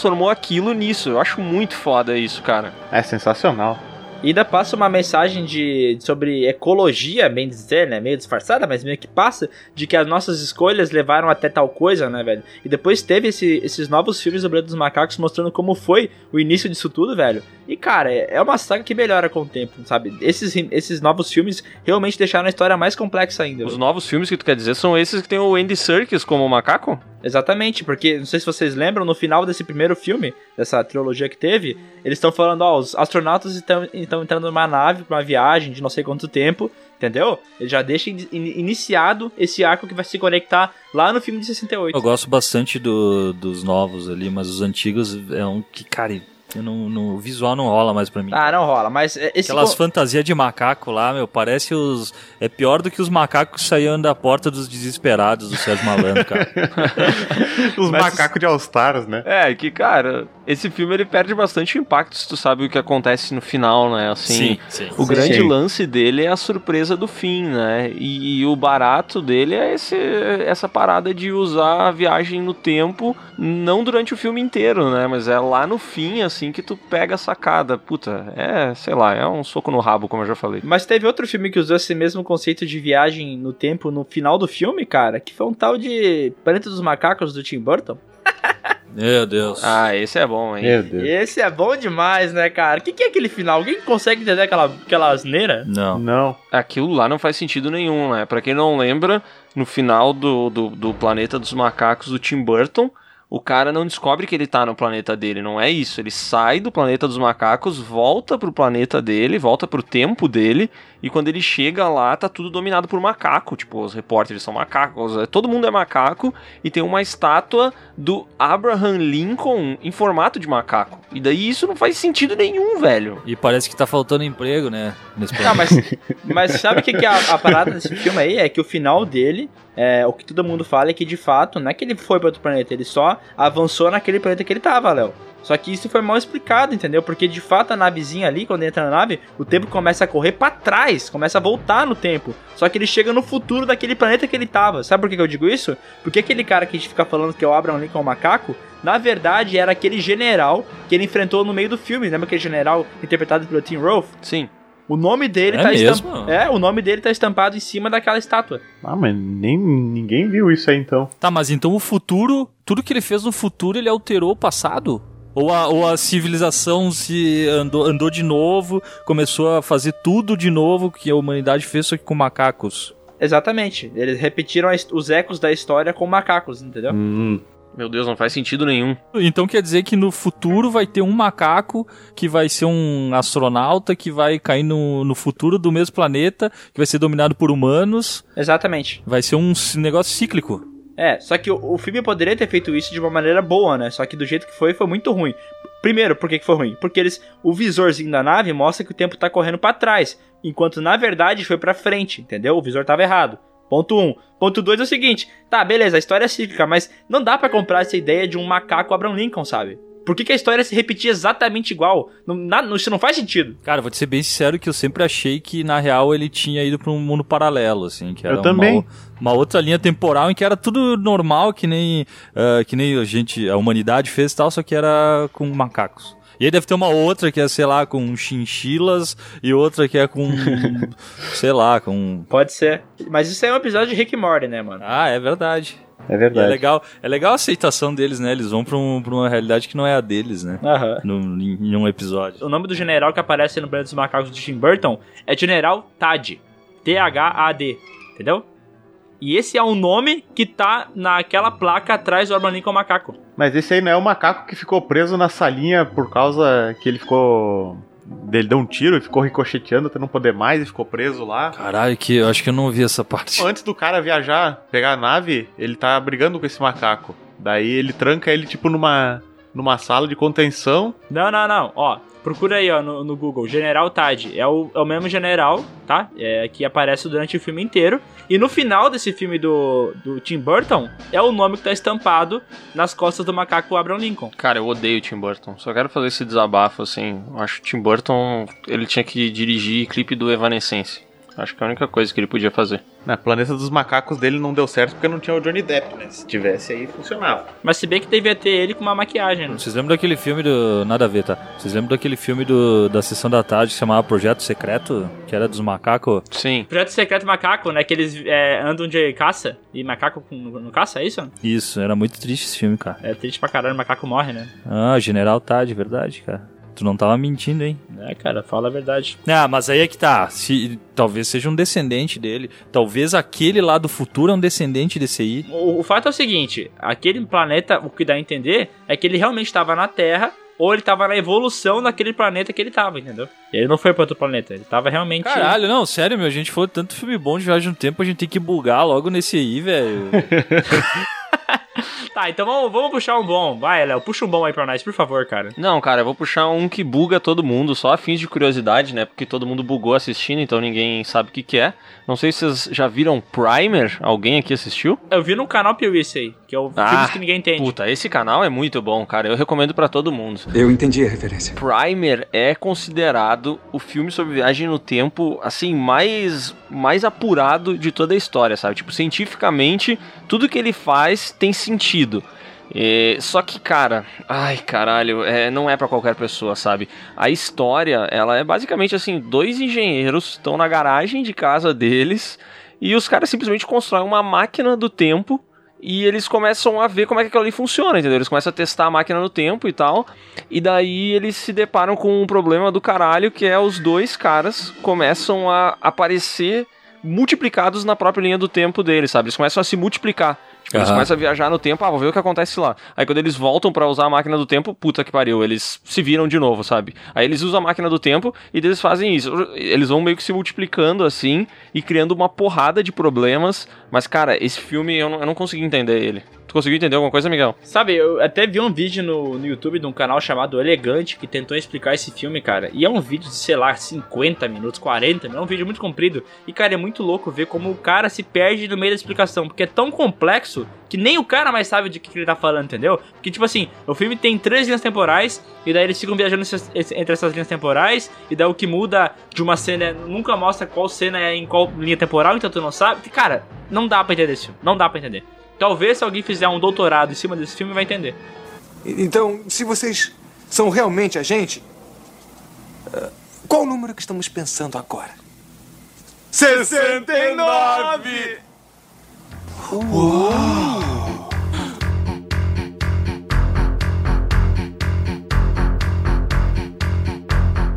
Mas a gente tava falando até agora de motivos nobres pra viagem no tempo, né? Mas em Bill e Ted eles voltam no tempo pra fazer um trabalho de história, né? Ah, o que é bem mais louvável. O que é um motivo nobre, né? Claro, claro que é um motivo nobre. Até porque depois nos dois eles explicam por causa o porquê da, deles viajarem, né? Porque aqueles, se eles não passassem na escola, eles nunca seriam os heróis do futuro, né? Não tem uma coisa assim, eu não lembro direito do filme, faz tempo que eu assisti a última vez. Nossa, faz um milhão de anos. Alguém que viu esse filme. Cara, eu confundo bastante os dois, tá? Não lembro qual que é de qual, velho. No primeiro, se eu não me engano, Uh, eles têm que passar numa prova de história, tem que fazer um trabalho de história, só que os dois são duas portas, né? Aí então aparece um cara do futuro dando uma máquina do tempo para eles e explicando que eles podem viajar no tempo para fazer o trabalho de história. Só que aí, no segundo filme, se eu não me engano, eles, eles entendem por que eles tinham que viajar no tempo passar na prova de história, porque se eles não passassem, um deles ia ser preso e não ia poder uh, virar os. Ah, pá, não sei, não lembro. Estraguei toda, toda, toda a sinopse do filme. Vou, vou. Deu pra pegar, deu pra pegar. Mas é uma coisa assim, que se eles não fizessem trabalho de história, eles não seriam as pessoas salvadoras do mundo no futuro. Uma coisa assim. Entendi, entendi. É aquele lance do, do Evil Dead, né? Isso. Esse filme tem um negócio legal, e eu não sei se é no primeiro ou no segundo, mas que eles começam a, eles começam a ver vários heróis da história, né? Tipo, Aham, sim. Napoleão, históricas, né? Abraham Lincoln, Gengis Khan. É legal. Peraí, peraí, peraí. O Abraham Lincoln é um macaco? Infelizmente não, né? Provavelmente eles estão em uma linha temporal diferente divertido ver o, o Napoleão no, no, parque aquático, né? Daí ele fica tirando as criancinhas da fila só pra descer no toboágua. Mas, ó, esse filme tem o Keanu Reeves, né? Que o Sescon odeia, né? Não sei se. Não, o que que é isso, cara? Eu gosto dele, velho. É, no último podcast ele deixou claro, né? O seu ranço pelo Keanu Reeves. Ah, me desculpa, meu. Se tu falar entre Kurt Russell e Keanu Reeves, sempre você é Team Kurt. Eu, eu acho legal que, tipo, eu acho que é no segundo, tá? É, ele é muito viagem, obviamente, né? Tem até, eles fazem, é, eles jogam xadrez com a morte, tem Exatamente. um monte de merda, assim. Mas o que eu acho legal é que no final eles querem, eles fazem todo um lance para chegar numa, num concurso de bandas. Que eu não lembro o nome da banda deles, era Garanhões de alguma coisa, sei é, lá. os Garanhões assim. Selvagens. Garanhões Selvagens. E aí eles chegam no final para tocar e eles falam: Bill, mas a gente não sabe tocar. Ah, não tem problema, vamos viajar. eles vão viajar e eles voltam barbudão, com os filhos nas costas uhum. e tal, tocando pra caralho. e vai ter continuação esse filme, né? Vai ter o Bill e, Bill e Ted 3, né? Estamos falando, né? É, mas faz tempo que tá nessa história aí. Não, mas agora ganhou mais, eu acho, cara. Ganhou mais umas. Agora saiu do chão, parece. Vai rolar mesmo. Está atrasado. Você não tem noção do tempo. Ei, calma! Eu tive que me trocar. Pensou que eu fosse voltar naquele terno careta, doutor. Olha, o meu velho conseguiu, deu certo. Por quê? Ele nocauteou o bife com um soco. Eu nunca pensei que ele tivesse feito isso antes. Ele nunca tinha enfrentado o bife. Nunca? Não, por quê? Qual é o problema? Nada.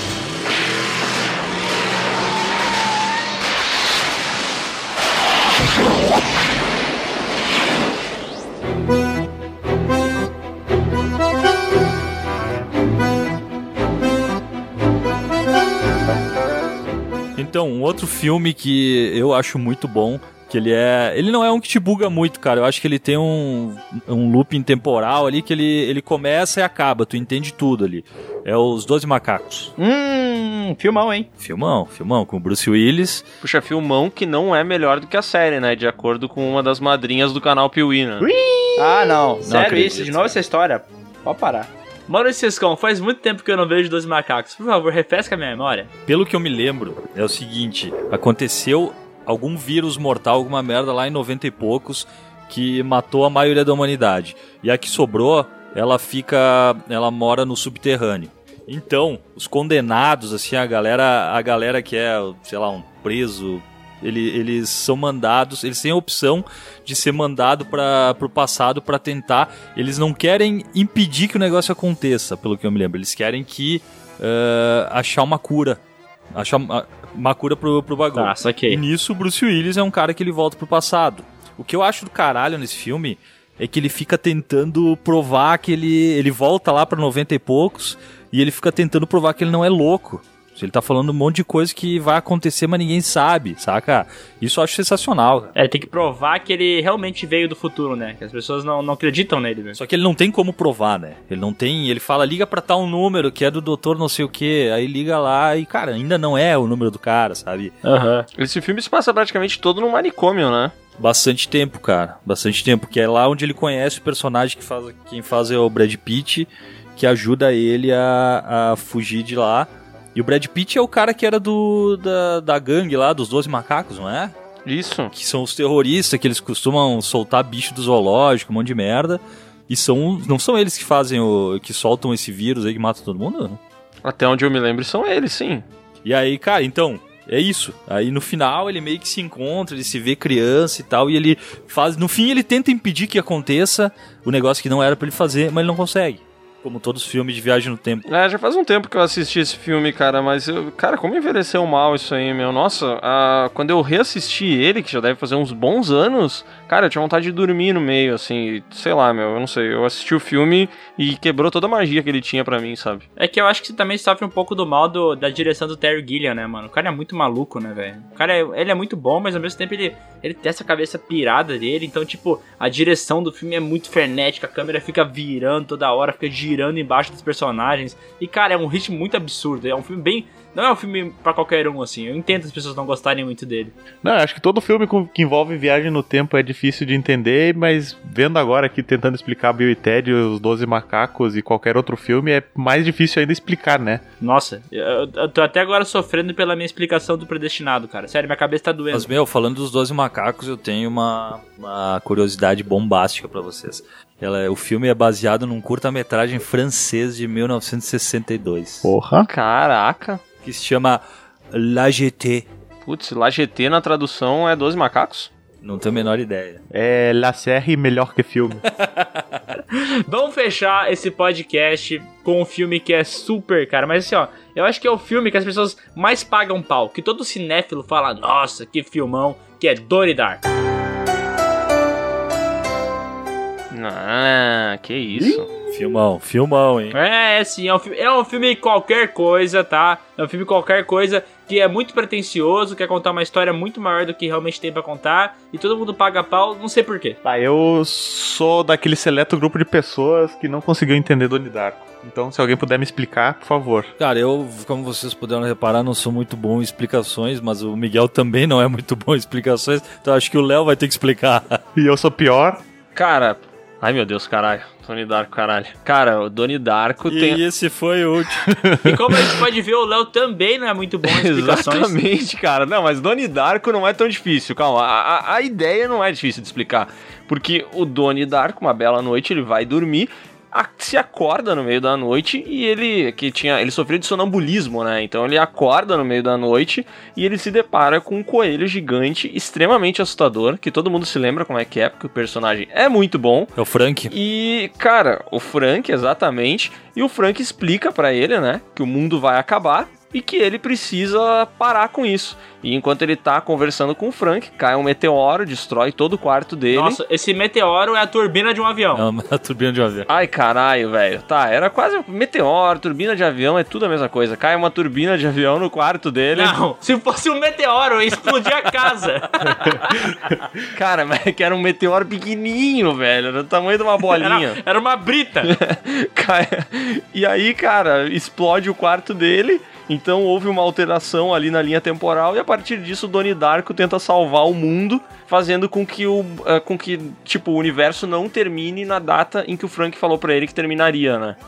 Mas a loucura desse filme é o seguinte: a partir desse, desse episódio, ele começa a ganhar alguns poderes, né? Ele começa a conseguir manipular o tempo, a manipular a água, a manipular o fogo. Então, tem várias coisas que eles queriam mostrar no filme, mas por falta de orçamento, ele meio que só fala o que aconteceu, entendeu? Por exemplo, tem a- o, o colégio lá que inunda. Isso foi uma coisa que ele fez, entendeu? O Donnie Darko causou aquela inundação. Ou, por exemplo, a casa de outro cara que pega fogo. Tá, não, não, não, não, pera, mas ele não, não faz isso como superpoderes, ele vai lá e destrói um cano. Sim, mas a ideia é que ele tinha manipulação de- dos poderes, ele meio que ganhou poderes. Tanto é que eles ficam brincando o tempo inteiro com esse negócio de super-heróis. O nome dele é Donnie Darko porque repete a letra. Eles falam, ah, mano, esse negócio de repetir a letra é que nem todos os heróis que tem, sabe? Tipo Peter Parker ou. Sim, sim. É, tá ligado? Esse bagulho. Eles brincam muito com esse negócio de, de- de herói. Ele realmente era pra passar a ideia que ele, ele ia desenvolver poderes a partir desse episódio, entendeu? Tá. Então, tipo, ele tenta realmente reverter o que aconteceu após o acidente lá da turbina. Então, só que ele descobre no final do filme que ele não deveria ter feito isso. Que ele deveria ter morrido no acidente pra deixar o universo continuar de boa, entendeu? Cara, eu interpretei errado e eu discordo de praticamente tudo que tu tá falando. Tá, vai lá então. Não, cara, pra mim é muito simples, ó, velho. Caiu a turbina, Ele, primeiro, o, o Frank lá, o coelho do capiroto, ele só aparece uh, meio que para ajudar o Doni, né? Toda vez que ele aparece, tipo, ele chama ele, aí ele vai lá, vai atrás dele, cai a porra da turbina no quarto dele, ele teria morrido. Aí depois ele, ele aparece. Ah, ele fala alguma coisa do, do. de botar fogo na casa do cara lá, aí ele vai lá e bota fogo, e aí aparece. E aí descobre que o cara tinha um lance de, de prostituição lá, de pedofilia, não sei o que. Só que à medida que vai, vai acontecendo o filme, vai dando. No final, dá um monte de merda, porque a guria que ele queria, ela morre. Ela é atropelada pelo cara que estava vestido de coelho. Na minha interpretação, ele de alguma maneira bizarra, ele conseguiu viajar no tempo. E aí ele a, acaba com ele na cama rindo pra caralho, que acho que é porque ele conseguiu viajar, tá? Em êxtase e tal. E ele sabe que ele vai morrer, mas ele não ele não, não sai dali pra morrer, pra não acontecer da guria morrer no final. Tu falou exatamente o que eu disse, desgraçado. Não, mas tu falou do cara ter superpoderes, velho. Tu falou que o cara inverteu a rotação da Terra pra voltar no tempo, velho. Ó, os poderes que ele ganhou foi uma parada por causa do, do, episódio que ele viveu da turbina. Por ter fugido daquilo ali, ele deveria ter morrido naquele episódio. Deveria ter caído a turbina em cima dele. E por não ter caído, ele acabou mudando o espaço-tempo. É por isso que tem aquelas alterações no céu que começa a dar uma tempestade e começa a voar uns bagulhinhos dentro das pessoas. É porque ele tá conseguindo ver o tempo operando fisicamente. Ele não deveria estar fazendo isso porque ele deveria ter morrido. E por não ter morrido, ele acabou virando uma experiência do tempo. E daí o que acontece? O filme inteiro ele tentando voltar pra cama, para aquele momento que ele deveria ter morrido, e de fato morrido pro tempo continuar. Tá. tá.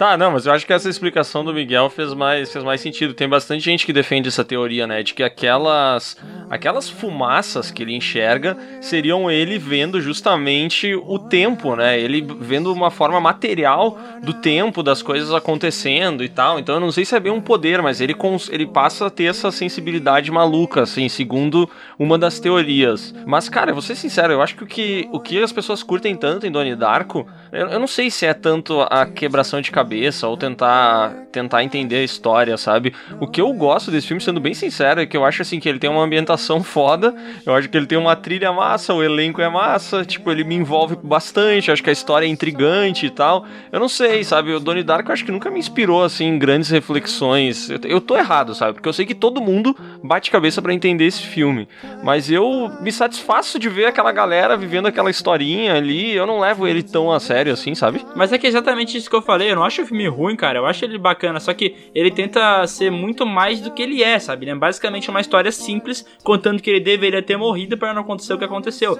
Só que daí, como o filme não explica essas coisas e deixa largado várias paradas, tipo esse negócio do espaço-tempo, de mudar o passado, ele tem vários conceitos que ele coloca no filme sem explicar. E é por isso que as pessoas ficam tão assim: ai, o que, que significa tal coisa? O que, que significa coelho? O que, que significa aquela cena do cinema, entendeu? Porque ele não explica, ele só larga ali e a cena vai continuar acontecendo acontecendo. Tanto é que depois o diretor do filme teve que lançar um livro para explicar o que, que o filme significa. Tá, mas aí, aí é que tá. Tem o lance que a turbina essa turbina que cai, ela é de um, de um outro espaço temporal, né? Ela é do avião que a mãe dele e a irmã estavam. Tá, mas beleza, mas também tem uma teoria que diz que, pelos poderes que ele ganhou após esse episódio, ele consegue deslocar a turbina e jogar em cima dele, entendeu? É uma loucura. Ah, cara, sei lá, velho. É difícil. Né? Começando a não gostar desse filme. Esse filme tem muita teoria, velho. Tem um vídeo de uma hora no YouTube explicando essa porra desse filme, porque ninguém entendeu. Não, meu, então, eu, eu achei de boa, eu curti, mas eu, quando saiu o livro explicando, e obviamente eu não li o livro, mas eu vi um vídeo resumindo o livro, e, cara, daí eu achei uma merda, cara. Sério, porque daí ele ficou querendo, ficou querendo me, me ensinar um monte de coisa, cara. o Sescon falou que o filme era bom, agora ele tá falando que é uma merda.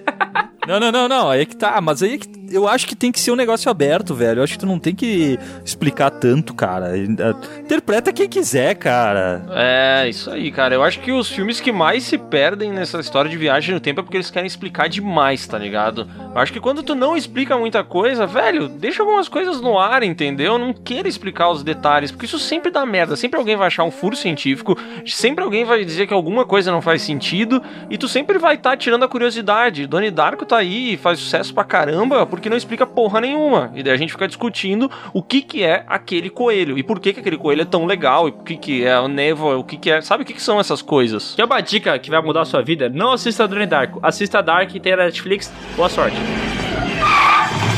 Ei, doutor, nessa rua não tem espaço para 88 milhas por hora. Rua? Pra onde vamos não precisamos de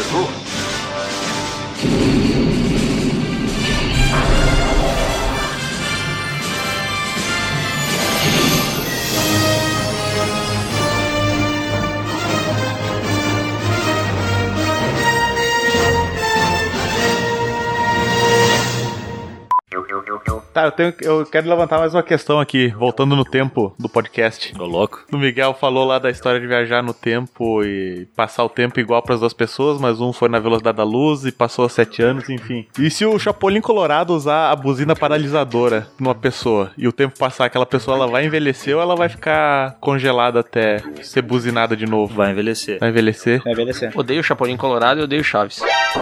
Ô, louco! Meu! Como assim? Que isso, cara? Por quê? Cara, eu só digo isso, velho. Eu já... Ah, não. Acaba esse podcast. Isso aqui não pode continuar. Acabou, acabou, acabou. Cara, que Cancela. absurdo, velho. Ah, velho. Sério.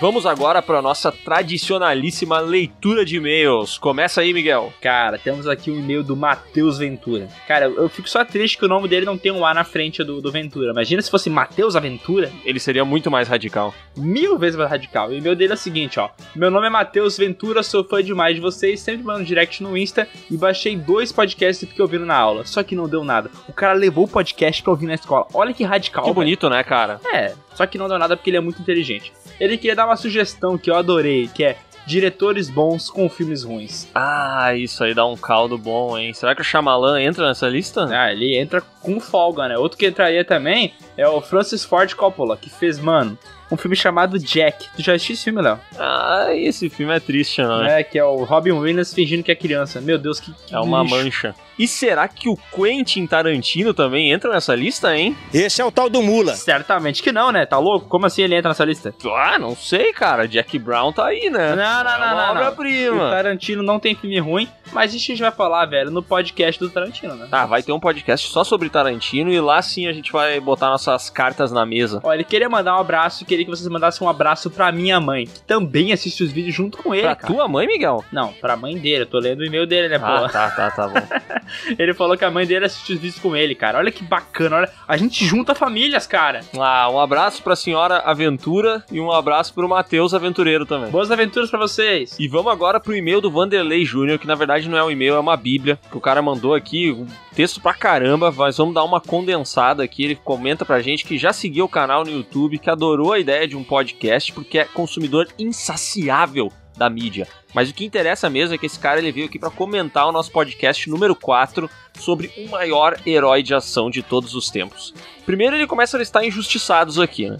Ele lista o Steven Seagal e os argumentos dele são o seguinte: o cara treinou o Anderson Silva. Tudo marketing. Treinou o Anderson Silva, que depois que quebrou a perna nunca mais ganhou nada, mas não vamos entrar É. nesses méritos, né? Ai, que maldade, cara. Isso não se faz. E ele diz aqui, ó, que o Steven Seagal hoje é policial de verdade. O cara é muito foda. Ah, não, na verdade ele não é policial de verdade, né? Ele faz um, um seriado lá que ele vai junto com os policial dar porrada nos caras, né, mano? cara, esse seriado é muito engraçado, tu já viu? já, já vi. Ó, mas ele falou um bagulho aqui, ó. Harrison Ford era o Blade Runner e o fugitivo. Ou seja, ele correria do Blade. É verdade. Meu Deus do céu, cara. Ah, é um piadista, Ele tá justificando isso porque no, no nosso, no nosso podcast o Harrison Ford venceu o Wesley E- e Snipes. com né? razão, ele não né? concorda com isso. Ele acha que o Wesley Snipes é um herói, um herói de ação maior do que o Harrison Ford. Tá errado. E aqui ele ainda fala, ó, Dolph Lundgren, que além de ter sido o He-Man, foi o primeiro justiceiro dos cinemas e foi o vilão e soldado universal. Tá. Tá bom, então. E ele ainda manda várias outras opiniões, mas no fim das contas ele diz assim, ó, tirando as minhas opiniões, o cast estava super divertido e eu que estava ouvindo na academia passei vergonha, rindo igual um retardado.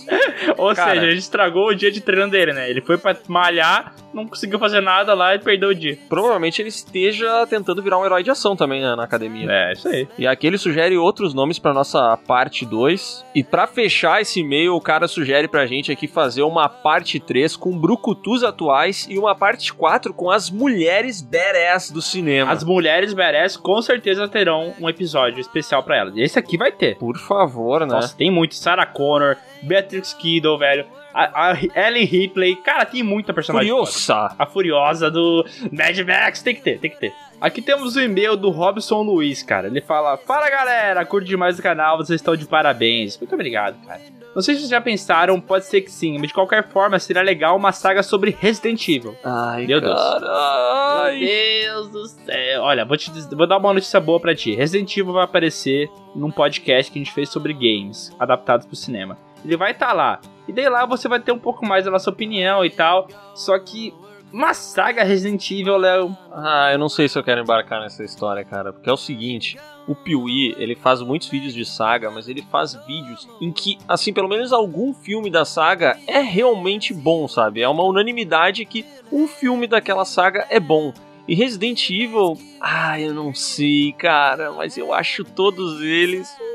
É bom, as pessoas vão ouvir melhor nesse nosso podcast aí, né? É, não dá spoiler. E aqui temos o e-mail da Cláudia Luna, que fala o seguinte: Olá meninos, eu gosto muito de vocês. O canal é muito bom, principalmente as sagas, e tem muito potencial.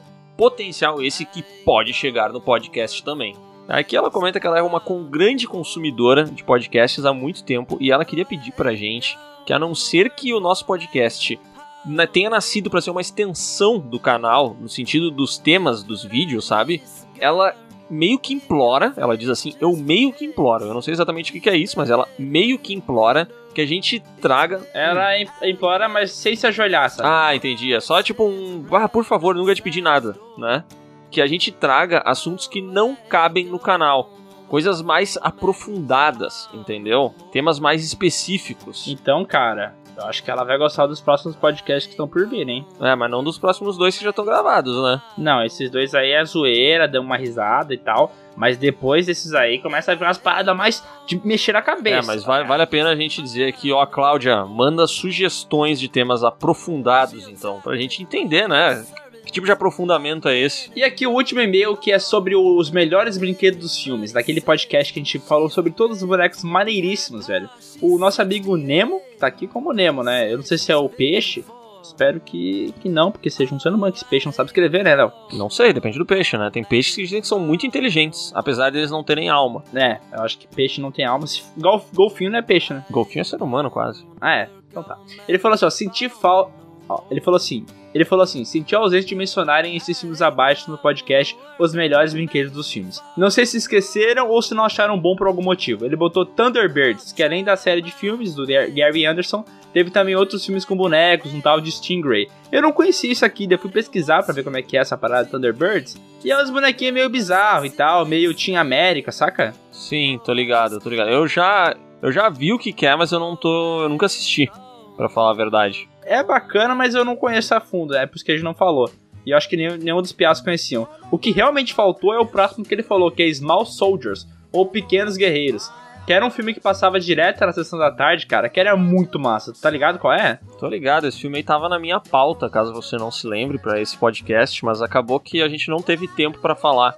Mas esse é aquele lá que tem os soldadinhos, né? Eles ganham vida, os brinquedos são tipo duas raças, assim, tem os humanos e os outros meio monstrinhos. do mato, assim, né? É, e daí eu não lembro exatamente porquê, mas os humanos, eles meio que têm a missão de derrotar aquela outra raça, né? E aí eles É, já eles acordam uma guerra, bem né? louco, assim, querendo derrotar. E esse filme tem umas cenas legais porque ele meio que leva a sério o lance militar, sabe? Então os soldadinhos humanos, assim, eles têm toda uma organização militar, e daí o, o, cara, o comandante deles dá umas ordens, assim, e ele se leva super a sério e tal. Essas partes são engraçadas. É, ele é um filme bem bacana. Eu não, a gente não falou nele por falta de tempo mesmo, mas é um filme que eu assisti várias vezes, mas muitas vezes mesmo. E eles são inspirados naqueles comandos lá, naqueles bonequinhos de antigamente. Comandos né? em ação. Então, cara, é, comandos em ação. Então acho que, cara, eu curti. Eu curti, a gente deveria ter colocado no podcast. Esquecemos. Vai ter que ter um, uma parte 2, né? Se você quer ter seu e-mail também lido aqui no PeeWeeCast, velho, manda um e-mail pra podcast.canal Piuí. Fala o que você acha dos programas, fala o que você quer ouvir. Discuta com a gente, cara. Bate esse papo maneiro. E você também pode ser um apoiador do canal Piuí. Então acessa aí www.apoia.se barra canal Piuí. Em breve a gente vai ter novidades para os apoiadores do canal. A gente vai estar tá fazendo alguns vídeos exclusivos só para apoiadores. Então, cara, vai lá, apoia o canal Piuí e manda e-mail pra gente porque a gente quer que você faça parte do PeeWeeCast. Então faça. Beijos, abraços, abraços. But